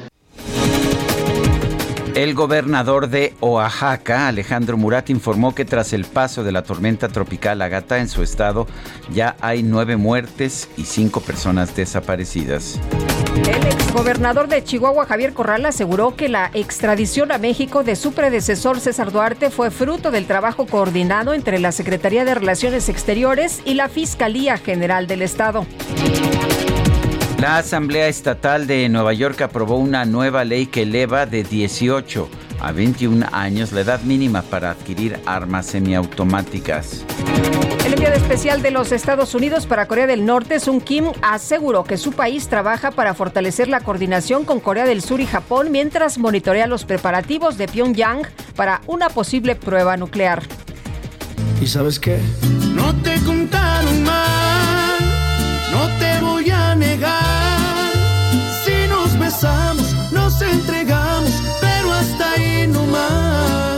El ca cantante de reggaetón J Balvin hizo una broma en redes sociales sobre el aspecto del cantautor mexicano Cristian Nodal debido a que ambos lucen cabello corto y rubio, por lo que pidió a sus seguidores encontrar las diferencias. Sin embargo, Nodal tomó el comentario como un ataque y le respondió que la diferencia es que él sí tiene talento.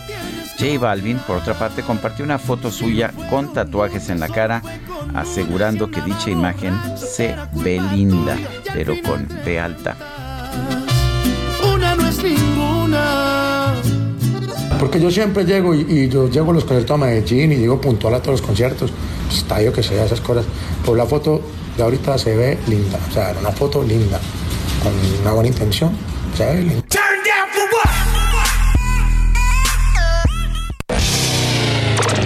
La micro deportiva. Y a partir de ahora, tú, tú, tú, tú, escucharás.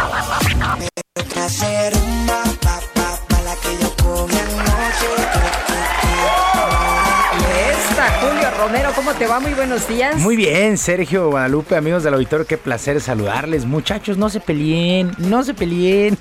no, este, ¿qué andan diciendo ahí de cosas? Bueno, en fin, oigan, llegamos a la otra orilla, por fin es viernes, ya es viernes, sí, efectivamente, que arranque la fiesta, este, ya vamos a buscar el uniforme, porque ya nos van a uniformar a todos los de las micros, ¿no? Entonces, hay que, hay que irle buscando. Ya les van a uniformar, también a la micro deportiva, Tata, no me a digas, toda qué la cosa. micro, y ahí sí estoy temblando porque ya cachar, pues creo que ya no, y entonces... Cachar, pues no, Ay, no. eso, eso sí Que en el asientito que ya no van a poder llevar a nadie. Exactamente, ya. La novia no. No, la novia ya, eh, esa forma de ligue pasará a la historia.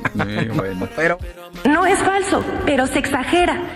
En fin, bueno, vámonos, vámonos con la información. La selección mexicana de fútbol se sigue cayendo a pedacitos a cinco meses de que arranque la Copa del Mundo allá en Qatar. El tricolor cayó por goleada de 5 por 0 ante su similar de Uruguay en duelo amistoso que se disputó en Phoenix. Matías Vecino y dos anotaciones del veteranazo Edison Cavani marcaron para los uruguayos que prácticamente no encontraron oposición alguna. Por lo pronto, el técnico del tricolor Gerardo Martino reconoció que fueron superados y promete trabajar para mejorar en todas las líneas. Solo que estaba tomando mucho ron con agua. Rumiando en la disco, estaba prendido el ambiente. Ese es mi único recuerdo hasta donde tuve consciente. Con algunos rivales algunas falencias se notan más, con otros rivales esa misma falencia no se notan tanto. Yo no creo que solamente hayamos tenido hoy un problema de este, definición. Si bien hubo creo que dos jugadas puntuales donde fallamos en la definición, también hay un problema de tener más volumen de juego ofensivo, más volumen de juego en los últimos 25 30 metros de la cancha. Y no sé, yo creo que la forma en que competimos en el primer tiempo es un buen punto de partido. Pa' la playa, pa' curarte el alma. Honestamente, la selección no juega a nada, dice Gerardo Martino, que en los últimos 25 metros yo pensaría que desde los primeros 10 la defensa no camina, no hay recuperación de balón, no hay generación de juego, por supuesto si no hay generación de juego no hay remates a gol, en fin, la selección es un verdadero desastre y no solamente Muy en este juego, no solamente en este juego, ya lo viene arrastrando, las eliminatorias fueron muy complicadas, eh, aunque se terminó en una buena posición, pero aguas con la selección a cinco meses, no vaya a ser que el Mundial nos dure solamente tres juegos. Eso ¿eh? es lo que pensé, que dejo- le- lejos de llegar al quinto, vamos a quedarnos en tres. Vamos a quedarnos en tres, ¿no? Hay que, hay que trabajar en serio y en verdad hay que apretar tuercas muy fuerte. Bueno, el jugador del partido, por supuesto, Edinson Cavani, este jugador que tiene 35 años, pero sigue siendo un verdadero Es crack. Es un verdadero crack Edinson Cavani. Y Uruguay, que también batalló para clasificarse al Mundial, pero tiene una buena, eh, una buena, eh, una buena selección. Por supuesto, Cavani sueña con otro Mundial.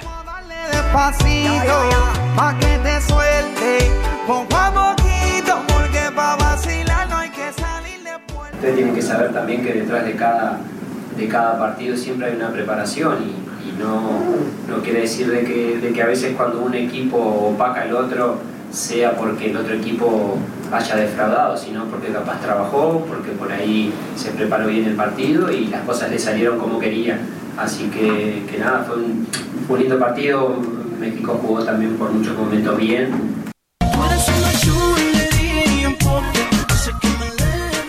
Bueno, Uruguay, Uruguay tienen una buena selección, así es que insistimos, pues apretar tuercas porque a lo mejor el mundial solamente dura tres juegos, ¿eh? La verdad es que está batallando está batallando mucho la selección. Bueno, en más del balompié internacional, España y Portugal volvieron a empatar en esta ocasión a un gol en el arranque de la Liga de las Naciones allá en la UEFA y en duelo que se disputó en el Estadio Benito Villamarín allá en Sevilla. Es el quinto empate consecutivo entre portugueses y españoles. Es de llamar la atención. Buen juego el día de ayer en términos generales. En el balompié local, las Águilas del América anunciaron el regreso de Héctor González Iñárritu, ahora como presidente operativo. Con esta determinación, Santiago Baños queda como presidente deportivo, se encargará solamente justamente de los temas deportivos y González Iñárritu, eh, pues hay que recordarlo, fue vicepresidente del club entre 1999 y 2004. Se busca regresar a la estructura que tuvieron en las campañas del 2013, 2014 y 2018, donde lograron el título. Así es que pues hay una reestructuración en la parte directiva en las Águilas del América. Y los Celtics de Boston, los Celtics de Boston sorprendieron 120 a 108 a los guerreros de Golden State y toman ventaja de un juego a cero en la final del básquetbol de la NBA. Al Horford, el dominicano, 26 puntos el día de ayer con 6 triples en 8 intentos, mientras que Juan Toscano jugó los últimos 48 segundos y se convirtió en el primer mexicano en ver acción en una serie final. Bueno, la afición allá en el Chase Center salió más que molesta ya que los Celtics Celtics anotaron 40 puntos a cambio de 16 de los guerreros en los últimos 12 minutos. El juego 2 será el domingo en el mismo escenario, pero la verdad es que llamó la atención este triunfo de visita. Es muy importante arrancar con una victoria y sobre todo visita para los Celtics en esta final en busca del trofeo Larry O'Brien. 120 a 108 los Celtics sobre los guerreros de Golden State. Y la polaca Iga Swiatek y se medirá la rusa Daria Kazatkina por el título en el abierto de tenis de Roland Garros. El segundo Grand Slam del año. Swiatek dejó en el camino a la estadounidense Jessica Pegulia en dos sets y Kazatkina superó a la también rusa Verónica Kudmetova. Así es que, pues así, la actividad en estos momentos. Rafael Nadal se mide Alexander Zverev y por ahí de las 10 y media el noruego Casper Ruth estará enfrentando al croata Marin Cilic las semifinales en la rama varonil, ya la etapa final en Roland Garros. Bueno, ya para despedirnos, una mala noticia. Ayer se nos quedó ahí en el tintero por tiempo, pero a la edad de 82 años falleció el empresario José Abed, uno de los más grandes promotores del automovilismo en nuestro país. Fue vicepresidente de la FIA, presidente del comité organizador del Gran Premio de México de 1986 a 1992. Además fue dueño del equipo de fútbol de El Puebla. Varios personajes expresaron sus condolencias, incluido el piloto Sergio Pérez en sus redes sociales. Descanse en paz José Abed a los 82 años de edad. Sergio Lupita, amigos del auditorio, la información deportiva este viernes. Les recuerdo nuestras vías de comunicación en Twitter. Estoy en arroba jromerohb, en arroba jromerohb, además de Barrio Deportivo en YouTube todos los días a las 7 de la noche, ahí con diversión, información deportiva y bueno, mucha, mucha diversión a las 7 de la noche en Barrio Deportivo en YouTube. Que tengan un extraordinario fin de semana. Muchísimas gracias, Julio. Buenos días. Buenos días.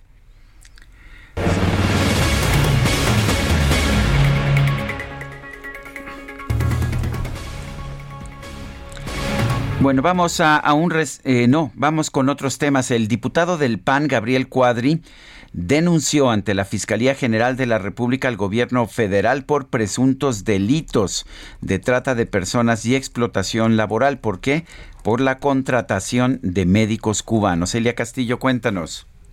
Muy buenos días, Sergio Lupita. Los saludo nuevamente con gusto a ustedes y al auditorio. Así es, el diputado federal del PAN, Gabriel Cuadri, presentó ante la Fiscalía General de la República una denuncia de hechos en contra del gobierno federal por presuntos delitos de trata de personas y explotación laboral bajo la fachada de misiones médicas cubanas. Esto por la contratación de médicos cubanos y además solicitó medidas cautelares para evitar que se concreten nuevos con el gobierno de Cuba. Este jueves el legislador panista interpuso el recurso penal en la Oficialía de Partes de la Fiscalía General de la República bajo el argumento de que el gobierno federal contrató en 2020 durante la emergencia sanitaria por el COVID-19 a 585 médicos cubanos mediante la fachada de misiones médicas cuando en realidad, dijo, fueron víctimas de explotación laboral y fueron tratados como esclavos. Escuchemos parte de lo que comentó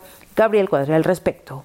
Por eso es fundamental investigar y sancionar penalmente el internamiento en México de médicos esclavos cubanos. Estamos poniendo esta denuncia, interponiendo esta denuncia a quien resulte responsable, empezando por el presidente López y los funcionarios que han participado en estas acciones de esclavitud y trata de personas y que se establezcan las sanciones penales correspondientes. Les comento que Gabriel Cuadri refirió que durante los tres meses que los aproximadamente 585 médicos cubanos estuvieron en México apoyando el combate a la pandemia, le costaron al erario 146 mil pesos mensuales cada uno, lo que representó un total de aproximadamente 255 millones de pesos, pues eh, que fueron tomados del presupuesto del gobierno federal. La denuncia se sustenta en violaciones a diversas disposiciones, entre ellos tratados con la Organización Internacional del Trabajo en materia de trabajo forzado, la Ley General para prevenir, sancionar y erradicar los delitos de, eh, de en materia de trata de personas y en la ley de migración, así como violaciones al debido proceso. Cuadri añadió que los galenos cubanos trabajan en condiciones precarias, bajo explotación, con salarios miserables, retención de pagos, jornadas laborables ilegales y restricciones en sus libertades de movilidad y en su privacidad. Este es el reporte que les tengo. Bueno, pues uh, gracias, gracias por Elia, a Elia Castillo. Bueno, y vamos a platicar, Sergio, con la gobernadora de Chihuahua, quien confirmó que se concretó el proceso de extradición del exgobernador César Duarte y dijo que en su administración no habrá ni perdón ni olvido para los exmandatarios. María Eugenia Campos, gobernadora de Chihuahua, ¿qué tal? Muy buenos días. ¿Cómo estás, Lupita? Sergio, muy buenos días. Encantada de saludarlos. Saludos a la audiencia. Gracias, gobernadora. Pues el día de ayer llega eh, procedente de los Estados Unidos el eh, ex gobernador de, Chihuahua. Em, dice usted que no va a haber perdón ni olvido y que por fin se va a hacer justicia. Sí, sí, yo creo que eh, la el hecho de ayer de haber logrado la extradición, eh, yo creo que es una bocanada de aire fresco. Yo creo que es una es una señal de esperanza no solo para los chihuahuenses, sino para los mexicanos de poder eh, combatir la impunidad, de hacer justicia y, claro, de combatir la corrupción también. Eh, María Eugenia, durante la campaña el exgobernador Javier Corral lo acusaba de haber eh, pues sido cómplice de César Duarte. ¿Usted qué dice ya viendo todo lo que ha pasado? ¿Te acuerdas, Sergio? Claro que me acuerdo. Este, sí, bueno, pues yo no sé qué le pasó a la a esta señora que era tan amiga del hoy imputado y que pues como que lo extraditó, ¿no? Este es el mundo al revés. Eh, suena paradójico, lo cual eh, a mí más más que paradójico me parece que a final de cuentas pues mentimos durante mucho tiempo, durante cinco años, en contra de la hoy gobernadora del estado de Chihuahua, ¿no? Eh, pues así fueron las cosas, Sergio, tú lo tú lo viviste también en su momento porque lo platicamos y, bueno, yo creo que queda muy claro que la gobernadora del estado de Chihuahua está a favor de, la paz, está a favor de la política pública, está a favor de los resultados, está a favor de los chihuahuenses, pero está a favor sobre todo pues de hacer justicia y de y de combatir esa impunidad que lastima tanto a los mexicanos y que luego hace esa impunidad que creamos tampoco en los funcionarios públicos, en los políticos y se abra más esta brecha en la crisis de representación que existe entre, instituciones y ciudadanos. Eh, gobernadora, tenemos entendido que no se va a poder eh, imputar todos los delitos, que solamente se podrán imputar algunos delitos. Eh, ¿Tiene usted eh, información de cómo se están integrando las carpetas, de cómo el fiscal estará trabajando este caso? Mira, lo único que tengo de noticia, pues reciente, es que la fiscalía eh, solicitó eh, hoy por la mañana, eh, nueve de la mañana, pues ya de aquí de hace unos 20 minutos justamente, nueve de la mañana de la Ciudad de México, ocho de la mañana de hora de local de Chihuahua, solicitó la, la prisión preventiva para el imputado.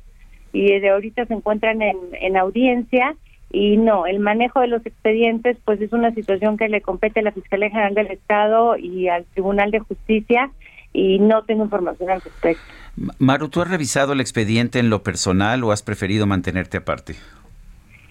He preferido mantenerme al margen, pero he estado eh, al pendiente de cuáles son las vertientes principales y, cuáles son las causas que se imputan y cuáles son los argumentos y fundamentos para basar esas, esas imputaciones. Y he querido mantenerme alejada, Sergio, porque sobre todo creo que es importante pues el que el ejecutivo no no eh, se asegure pues de que se mantenga el Estado de Derecho, pero no vaya más allá de, de, de enterarse qué es lo que está pasando, ¿no? Bueno, pues, uh, ¿qué, ¿qué, esperas? Eh, me imagino que se inicia el, el, proceso. ¿Qué esperas en materia de tiempos? Es una pregunta difícil, Sergio. Eh, pues en materia de tiempos ya lo decidirá el mismo Poder Judicial. Yo creo que tendremos mucha luz el día de hoy después de la audiencia, que yo le veo un par de horas para que transcurra y, y que tendremos noticias por parte de, del Tribunal de Justicia del Estado de Chihuahua. Muy bien. Entonces, ¿la audiencia de hoy es audiencia de imputación? Es audiencia, sí, de, de imputación y, y la, con la solicitud de la Fiscalía General del Estado de eh, una solicitud de prisión preventiva. Muy bien. Pues, gobernadora, muchas gracias por conversar con nosotros esta mañana. Muy buenos días. Gracias, Susita, gracias. Buenos Hasta luego. Son las 9.23. Vamos a hacer un recorrido por el país. Comenzamos con Juan David Castilla en Veracruz. Adelante, Juan David. Muy buenos días, Sergio y Lupita, los saludo con mucho gusto desde el estado de Veracruz. Comentarles que un juez de control dictó un año de prisión preventiva oficiosa contra Greg N., presunto feminicida de Viridiana Moreno Vázquez, la joven que desapareció el pasado 18 de mayo cuando se dirigía a una entrevista de trabajo en un hotel de Ciudad Cardel, municipio de la Antigua. La Fiscalía General del Estado obtuvo en Jalapa la imputación en contra de dicho sujeto, señalado de haber cometido más feminicidios en los estados de Morelos, Querétaro y Puebla. Los hechos ocurrieron el pasado 18 de mayo cuando Greg N. contactó a la víctima para una cita de trabajo en un hotel de Cardel. Este es el reporte desde Veracruz. Sergio y Lupita, excelente día. Buenos días, Sergio Lupita. Pues les comento que el Congreso de Baja California Sur aprobó este jueves la despenalización del aborto hasta las 12 semanas de gestación, con lo que suman nueve distritos mexicanos con legislaciones similares. La reforma al Código Penal de la entidad para permitir la interrupción libre del embarazo fue aprobada con 16 votos a favor y 3 en contra. La aprobación en este estado viene luego de que el Congreso de Guerrero aprobara una legislación similar el pasado 17 de mayo. Además de estas dos jurisdicciones, el aborto ha sido despenalizado en la Ciudad de México, Oaxaca, Baja California, Sinaloa, Colima, Veracruz e Hidalgo, por lo que ya suman nueve entidades. Hasta aquí mi reporte, muy buenos días.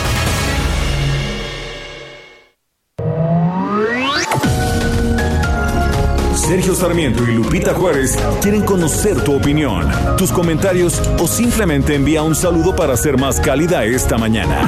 Envía tus mensajes al WhatsApp 5520 109647.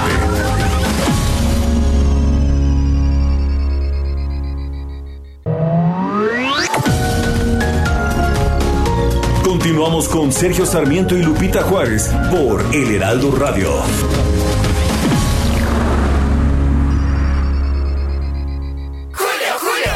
Aprovecha el 2x1 en todos los pantalones de mezclilla. Sí, 2x1 en pantalones de mezclilla. Y además, 30% de descuento en ropa exterior marca Cherokee y Yaka Joe para toda la familia. Con Julio, lo regalado te llega. Solo en Soriana. A junio 6. Aplican restricciones. Gastrolab. Historia, recetas, materia prima y un sinfín de cosas que a todos nos interesan. Hola amigos del Heraldo Radio, soy el chef Israel Arechiga de Gastrolab, una sopa fría para estos calores que es originaria de una zona del mundo donde los veranos han alcanzado hasta los 50 grados. Y estoy hablando del gazpacho y particularmente de la ciudad de Andalucía. Así que bueno, la receta es muy sencilla, requiere jitomate guaje como base, también vamos a necesitar una pieza de pimiento verde, un diente de ajo. Sin la parte central, ese es un tip fundamental para que no esté muy fuerte de ajo, una pieza de bolillito seco del día anterior o algún trozo de hogazo de baguette ya de dos o tres días, un poco de agua, una taza de sandía, que esa parte de la receta es muy mexicana y es una forma diferente de hacer el gazpacho. Y también le vamos a agregar aceite de oliva que le va a dar una textura ligeramente cremosa, sal y pimienta al gusto. Bueno, ahora la receta no es un secreto, porque si van a gastrolabweb.com van a encontrar paso a paso el procedimiento de esta sopa que es muy sencilla de hacer, con mucho sabor, muy rica y llena de ingredientes coloridos y algunos de ellos de origen americano. Que tengan un buen fin de semana y hacer un buen gazpacho. Y le sacan la roja por esa llegada tan dura. Uy, pues para los manchados, llega el 3x2 en desmanchadores y prelavadores. Y además, 3x2 en aromatizantes e insecticidas. Sí, al 3x2. Con Julio, lo regalado te llega. Solo en Soriana. A junio 9. Aplican restricciones.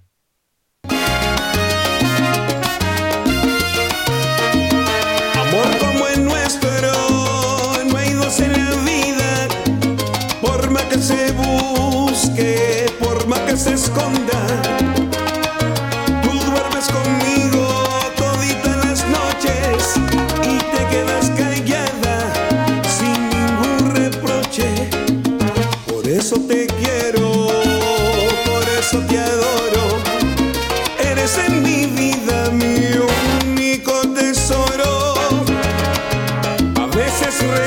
Escuchando música de Tito Nieves. Mañana cumple 64 años. Nosotros ya empezamos la fiesta desde hoy y vamos a seguir todo este viernes y también todo el sábado festejando a Tito Nieves, que a mí en lo personal me gusta mucho. Esto es Almohada.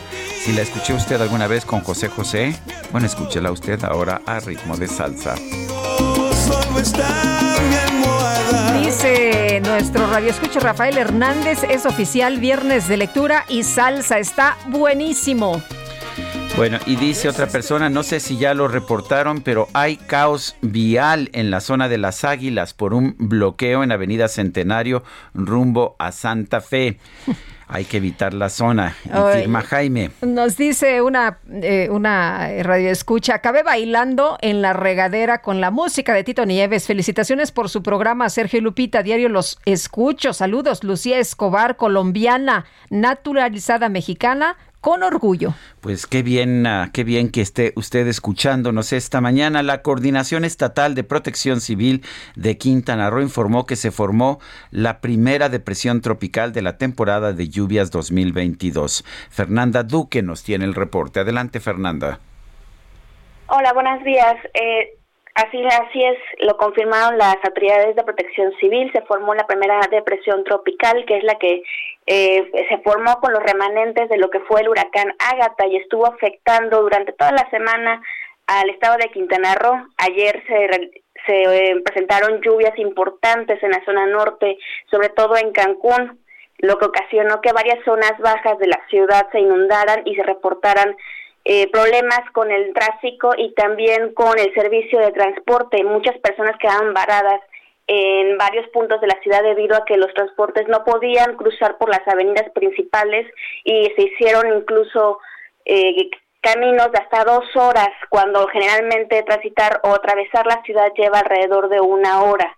Esto debido a las inundaciones que se presentaron en diferentes puntos. Incluso la, la Secretaría de Tránsito y Seguridad Pública del municipio de Benito Juárez tuvo que facilitar diversas grúas para poder ayudar a que a retirar a los coches que se habían quedado varados en las avenidas y poder de- eh, agilizar la el tránsito vehicular. Fernanda, gracias por este reporte. A ti. Bueno, pues resulta que instituciones solicitaron a sus empleados y clientes tener una constancia de situación fiscal y pues les dijeron eh, si no la tienen para el primero de julio, entonces van a tener problemas para recibir sus salarios. Vamos a platicar con Jesús Rodríguez Ambrís, presidente de la Asociación Mexicana de Contadores Públicos. ¿Qué tal, Jesús? Muy buenos días. ¿Qué tal, Lupita? Buenos días. Oye, pues Este, Cuéntanos ahora de qué, de qué se trata, por qué es tan importante esta constancia de situación fiscal y ya se puede realizar el trámite de manera más sencilla porque al principio era un verdadero dolor de cabeza. pues sigue saturado. Re- recordemos que venimos de una pandemia y la pandemia, la verdad, eh, el SAT viene con muchos trámites retrasados. A esto lo, le sumamos ahora que viene la factura 4.0, que es motivo de la constancia, no solamente a los empleados, sino también ahora nos están pidiendo a todos los que somos proveedores o a nuestros clientes le estamos pidiendo esa constancia y simplemente por algún dato del código postal que coincida ese código postal con la base de datos que tiene Hacienda. Entonces, básicamente es un documento que la autoridad ya tiene en su base de datos y que a nosotros como empresarios y también como empleadores nos está exigiendo para que coincida eh, y pueda timbrar, en este caso, la nómina y no sea rechazada. Recordando que pues, eh, a partir del 1 de julio entra en vigor esta, este, esta nueva herramienta que va a facilitar al SAT. Sin embargo, este, pues, este, pues aquí todos queremos cumplir, estamos hablando cifras de, de 29 millones de trabajadores que no tienen un firma electrónica, por lo cual pues tienen que tener otras alternativas. Eh, como ya es costumbre el SAT, este, los domingos por las tardes saca ya, ahora es tradicional que saque sus comunicados, yo creo que es para que el lunes ya no lo publiquen tan temprano, para que no se este no este no se lo tan temprano el SAT, lo está haciendo los domingos por las noches sacar los comunicados y en el cual puso herramientas para no asistir eh, de manera física a, este por la constancia en las oficinas. ¿Y cuáles son estas dos herramientas? Bueno, son tres. Es a través del SAT móvil, pero necesitas tu RFC y contraseña. Muchos empleados no tienen contraseña, por lo cual pues no es una herramienta idónea para ellos. Está el SAT ID, es, una herramienta que la puede bajar cualquier persona en, en un celular o en una tablet y le va a pedir sus, este, su RFC y su número celular a disposiciones y un correo electrónico. Y a través del correo, en cinco días le van a notificar su, su constancia de situación fiscal y también está poniendo que mayor de 400 trabajadores pueden mandar el empleador a, este, a un correo que este, puso que es CIS masivo arroba mx y allí le van a dar un horario especial para que cada trabajador vaya por su constancia de situación fiscal. Y también si tiene más de mil trabajadores, en este caso la autoridad, en conjunto con el empleador, se van a organizar para eh, este, el SAT ir físicamente y entregar esas constancias a cada empleador. La ver y bueno, ahorita también en este mismo comunicado menciona que también puede acudir las oficinas del SAT sin cita. Por eso ahorita parece una una este la verdad es que una monserga burocrática enorme. Mira lo que me manda lo que me manda una persona, me dice, "Soy el SAT y te exijo que le exijas a tus empleados que me pidan una cédula donde yo les digo cómo está su situación fiscal y que te la den para que me la des a mí y así yo enterarme que tienen la situación fiscal que les dije que te dijeran que tienen para que me dijeras." ¿Qué opinas? Sí, es una triangulación porque a final de cuentas esa información ya la tiene. Más sin embargo, recordando que el empleador es un tercero, no no le se la puede dar el empleador. Eh, recordando que antes había facilidades administrativas en donde el empleador daba de alta al trabajador con su CUR. Entonces muchos de esos trabajadores van a tener el domicilio del empleador y situación que más adelante es otro trámite que hay que hacer y estamos sufriendo con los trámites es el cambio de domicilio del, del empleado, porque este, muchos tienen el domicilio de las empresas. Entonces ahorita para, para cuestiones de salir y poder timbrar las nóminas, porque pues también imagínate un, un empleador que no pueda timbrar su nómina es no deducible y por lo tanto pues todo ese ese gasto que está haciendo el empresario pues este pues no lo va a poder hacer deducido por ese este código postal que necesitamos y que la autoridad ya posee. Entonces ahí Jesús, ahí este, ahí no no entendí muy bien por qué. Eh, si ya lo tiene, son eh, eh, todos los datos que tiene el SAT, ¿por qué a fuerza quiere que se los entreguemos si ellos ya los tienen? Es lo que también nosotros estamos ahí mandando cartas al SAT que nos explique porque pues es un dato que ya posee, porque nos está exigiendo a todos nosotros como empleadores o como proveedores eh, verificar que el, que el, domicilio, que no es el domicilio, no vamos a poner el domicilio, repito, pero sí el código postal. Entonces, este es una terquedad de la autoridad de que tú me lo tienes que dar, tú tercero. Pero ya lo ah. pero ya lo tienen ellos, o sea, ¿cuál es el sentido? Sí, pues aquí pues hacernos trabajar a todos. Muy bien, pues eh, Jesús, gracias por platicar con nosotros. Oye, tenemos entonces hasta el primero de julio, ¿verdad? Hasta el primero de julio entra en vigor la facturación 4.0. Muy bien, muchas gracias. Buenos días. Buenos días. Este jueves el Departamento del Tesoro y de Justicia, los departamentos de Tesoro y de Justicia de los Estados Unidos, en colaboración con el gobierno de México, aplicaron sanciones a un policía municipal y a cinco integrantes del cártel Jalisco Nueva Generación por su participación en el tráfico de drogas. Eh, Mike Vigil, exdirector de Operaciones Internacionales de la DEA, está en la línea telefónica. Mike Vigil, ¿cómo está? Buenos días, gracias por tomar nuestra llamada. Buenos días, ah, es un placer. Ah, oiga, Mike, ¿qué, tan, ¿qué tanto están colaborando en estos momentos las autoridades de Estados Unidos y de México? Hay toda una serie de señales que, que pues, sugieren que la colaboración no es buena, pero por otra parte sí vemos actos de colaboración. ¿Cómo lo está viendo? Bueno, se trata de esto, que en mi opinión sí está muy dañado las relaciones entre los Estados Unidos y México en el combate contra el narcotráfico por muchas cosas, pero en cierta forma sí todavía existe alguna colaboración, solo que las puertas no, no son totalmente cerradas. Y la cosa que ojalá y espero que se vayan mejorando esas relaciones, porque si no va a sufrir los Estados Unidos y también México entonces, cuando estás ah, combatiendo a organizaciones transnacionales, necesitas toda la colaboración internacional, si no, los únicos que van a triunfar van a ser los carteles. Eh, Mike, en este caso sí hubo resultados. ¿Por qué en algunas zonas sí vemos resultados, en algunos casos sí y en otros no? ¿De qué depende?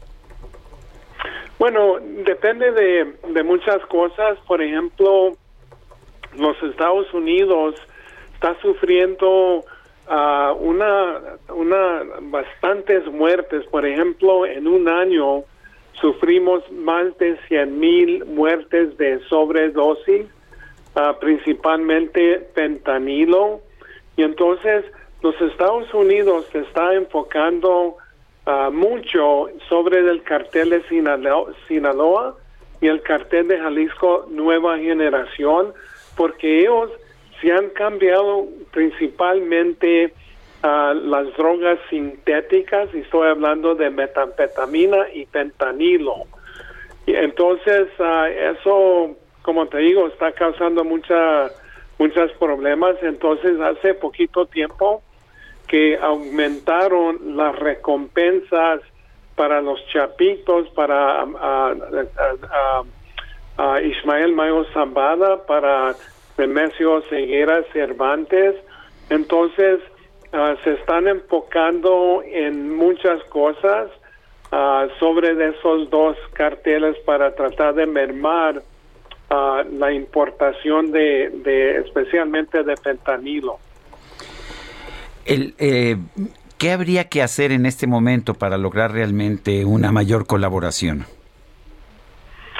Pues yo creo que el señor presidente es el que va a dictar eso, porque hace poquito tiempo que quitaron el espacio de la avioneta de la DEA que estaba en Toluca, la DEA estaba forzada de sacar esa avioneta a Texas y eso era problemático porque no nomás ah, era usada por elementos de la DEA, pero también uh, de elementos de las fuerzas de seguridad mexicana. Y ya sabes, Sergio, que es muy muy difícil para para conducir por la carretera en muchos de los estados mexicanos donde los carteles tienen retenes. Y luego, aparte de eso, Ah, desmanteló la, la unidad de investigaciones sensibles, uh, quitó el plan Mérida que le estaba dando a México y le dio a México como 3.3 uh, billones de dólares para comprar, comprar aeronaves, incluyendo helicópteros, también para el entrenamiento, el desarrollo de inteligencia y luego después de eso, cuando se arrestó a Salvador Cienfuegos, entonces aplicaron condiciones y restricciones, no nomás de la DEA, pero de, todas las agencias de los Estados Unidos que trabajan en México. y esas condiciones ah, son muy, muy difíciles para que la DEA ah, vaya colaborando con las autoridades mexicanas y eso, uh, Sergio, se va a convertir a más drogas entrando a los Estados Unidos y luego más violencia en México. necesitamos de trabajar mano a mano para, para ser más eficaz en esta lucha. Bueno, pues yo quiero agradecerle como siempre Mike Vigil, exdirector de Operaciones Internacionales de la DEA, el haber conversado con nosotros. Pues muchas gracias y ah, les, veo, les deseo lo mejor y muchas gracias. Fue un honor hablar con ustedes, Sergio. Muy bien, gracias Mike Vigil. Son las 9 de la mañana con 48 minutos. Vamos a un resumen de la información más importante que la que se ha generado esta misma mañana de viernes. En su conferencia de prensa de esta mañana, el presidente López Obrador calificó como corriente y vulgar que el exdiputado de Morena, Porfirio Muñoz Ledo, asegura que el gobierno federal tiene vínculos con el crimen organizado. Sí quiero responder a un señalamiento que están usando con mucha frecuencia, sobre todo en estos días, también por las elecciones, queriendo eh, confundir, engañar eh, de que nosotros, yo tengo eh, vinculación con narcotráfico o con grupos de narcotraficantes. Es realmente muy corriente, muy vulgar todo esto. Lo lamento porque, por ejemplo, el licenciado Ledo me conoce muy bien. Bueno, y dice que es eh, nostalgia y que es también por la edad, esto de las declaraciones. El fiscal general de Chihuahua, Roberto Fierro, confirma que van a solicitar la medida cautelar de prisión preventiva para el exgobernador del estado César Duarte por los delitos de peculado y asociación delictuosa. Solicitaremos al órgano jurisdiccional que le imponga la medida cautelar de prisión preventiva derivado de que existe un riesgo de sustracción, pues toda vez que, como todos conocemos, viene de un procedimiento de extradición y la verdad es que nunca se presentó voluntariamente ante la autoridad. En este espacio radiofónico, la gobernadora de Chihuahua, María Eugenia Campos, garantizó que los presuntos actos de corrupción del exmandatario de la entidad, César Duarte, no van a quedar impunes el hecho de ayer de haber logrado la extradición, yo creo que es una bocanada de aire fresco, yo creo que es una es una señal de esperanza no solo para los chihuahuenses sino para los mexicanos de poder eh, combatir la impunidad, de hacer justicia y claro, de combatir la corrupción también. Al cumplirse ya 100 días del comienzo de la invasión rusa a su país, el presidente de Ucrania, Volodymyr Zelensky, aseguró que su nación va a salir victoriosa ante los ataques de Moscú. El gobierno de Rusia anunció que el presidente Vladimir Putin va a sostener un encuentro con los líderes de la Unión Africana para abordar temas como los problemas en el suministro de granos de Ucrania al mercado internacional. Y un reporte de la Organización de las Naciones Unidas reveló que el régimen talibán en Afganistán mantiene una estrecha relación con Al Qaeda, pero enfrenta una amenaza militar por parte del grupo extremista Estado Islámico.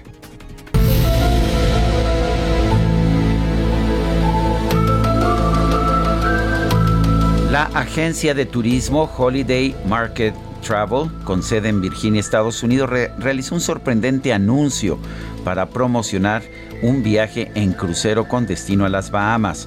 La empresa garantiza que todos sus clientes podrán tener un reembolso del 100% en caso de que la embarcación desaparezca en aquella zona entre las islas de Bermudas, Puerto Rico y Miami que se conoce como el Triángulo de las Bermudas.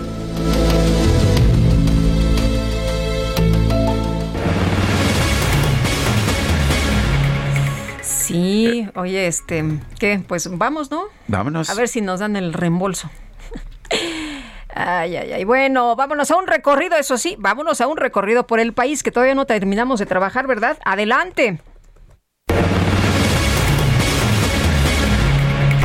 Muy buenos días, Sergio y Lupita, los saludo con mucho gusto desde el estado de Veracruz. Informarles que con 38 votos a favor, 4 en contra y 0 abstenciones, el Congreso de Veracruz aprobó las reformas al artículo 75 del Código Civil que avalan el matrimonio igualitario en esta entidad.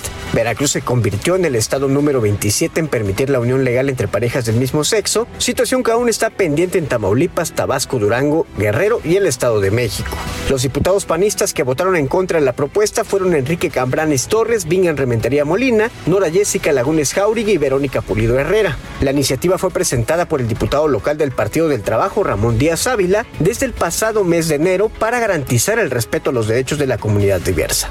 El 30 de mayo de este año, la Suprema Corte de Justicia de la Nación decretó la invalidez del artículo 75 y el 47 del mismo Código Civil, los cuales definían al matrimonio y al concubinato como la unión entre hombre y mujer, situación que dio razón jurídica a la propuesta legislativa y que justifica la lucha por años de los colectivos veracruzanos para la legalización del matrimonio igualitario. Este es el reporte desde Veracruz. Sergio Lupita, excelente día. Escuchemos ahora a mi compañera Daniela García, por favor.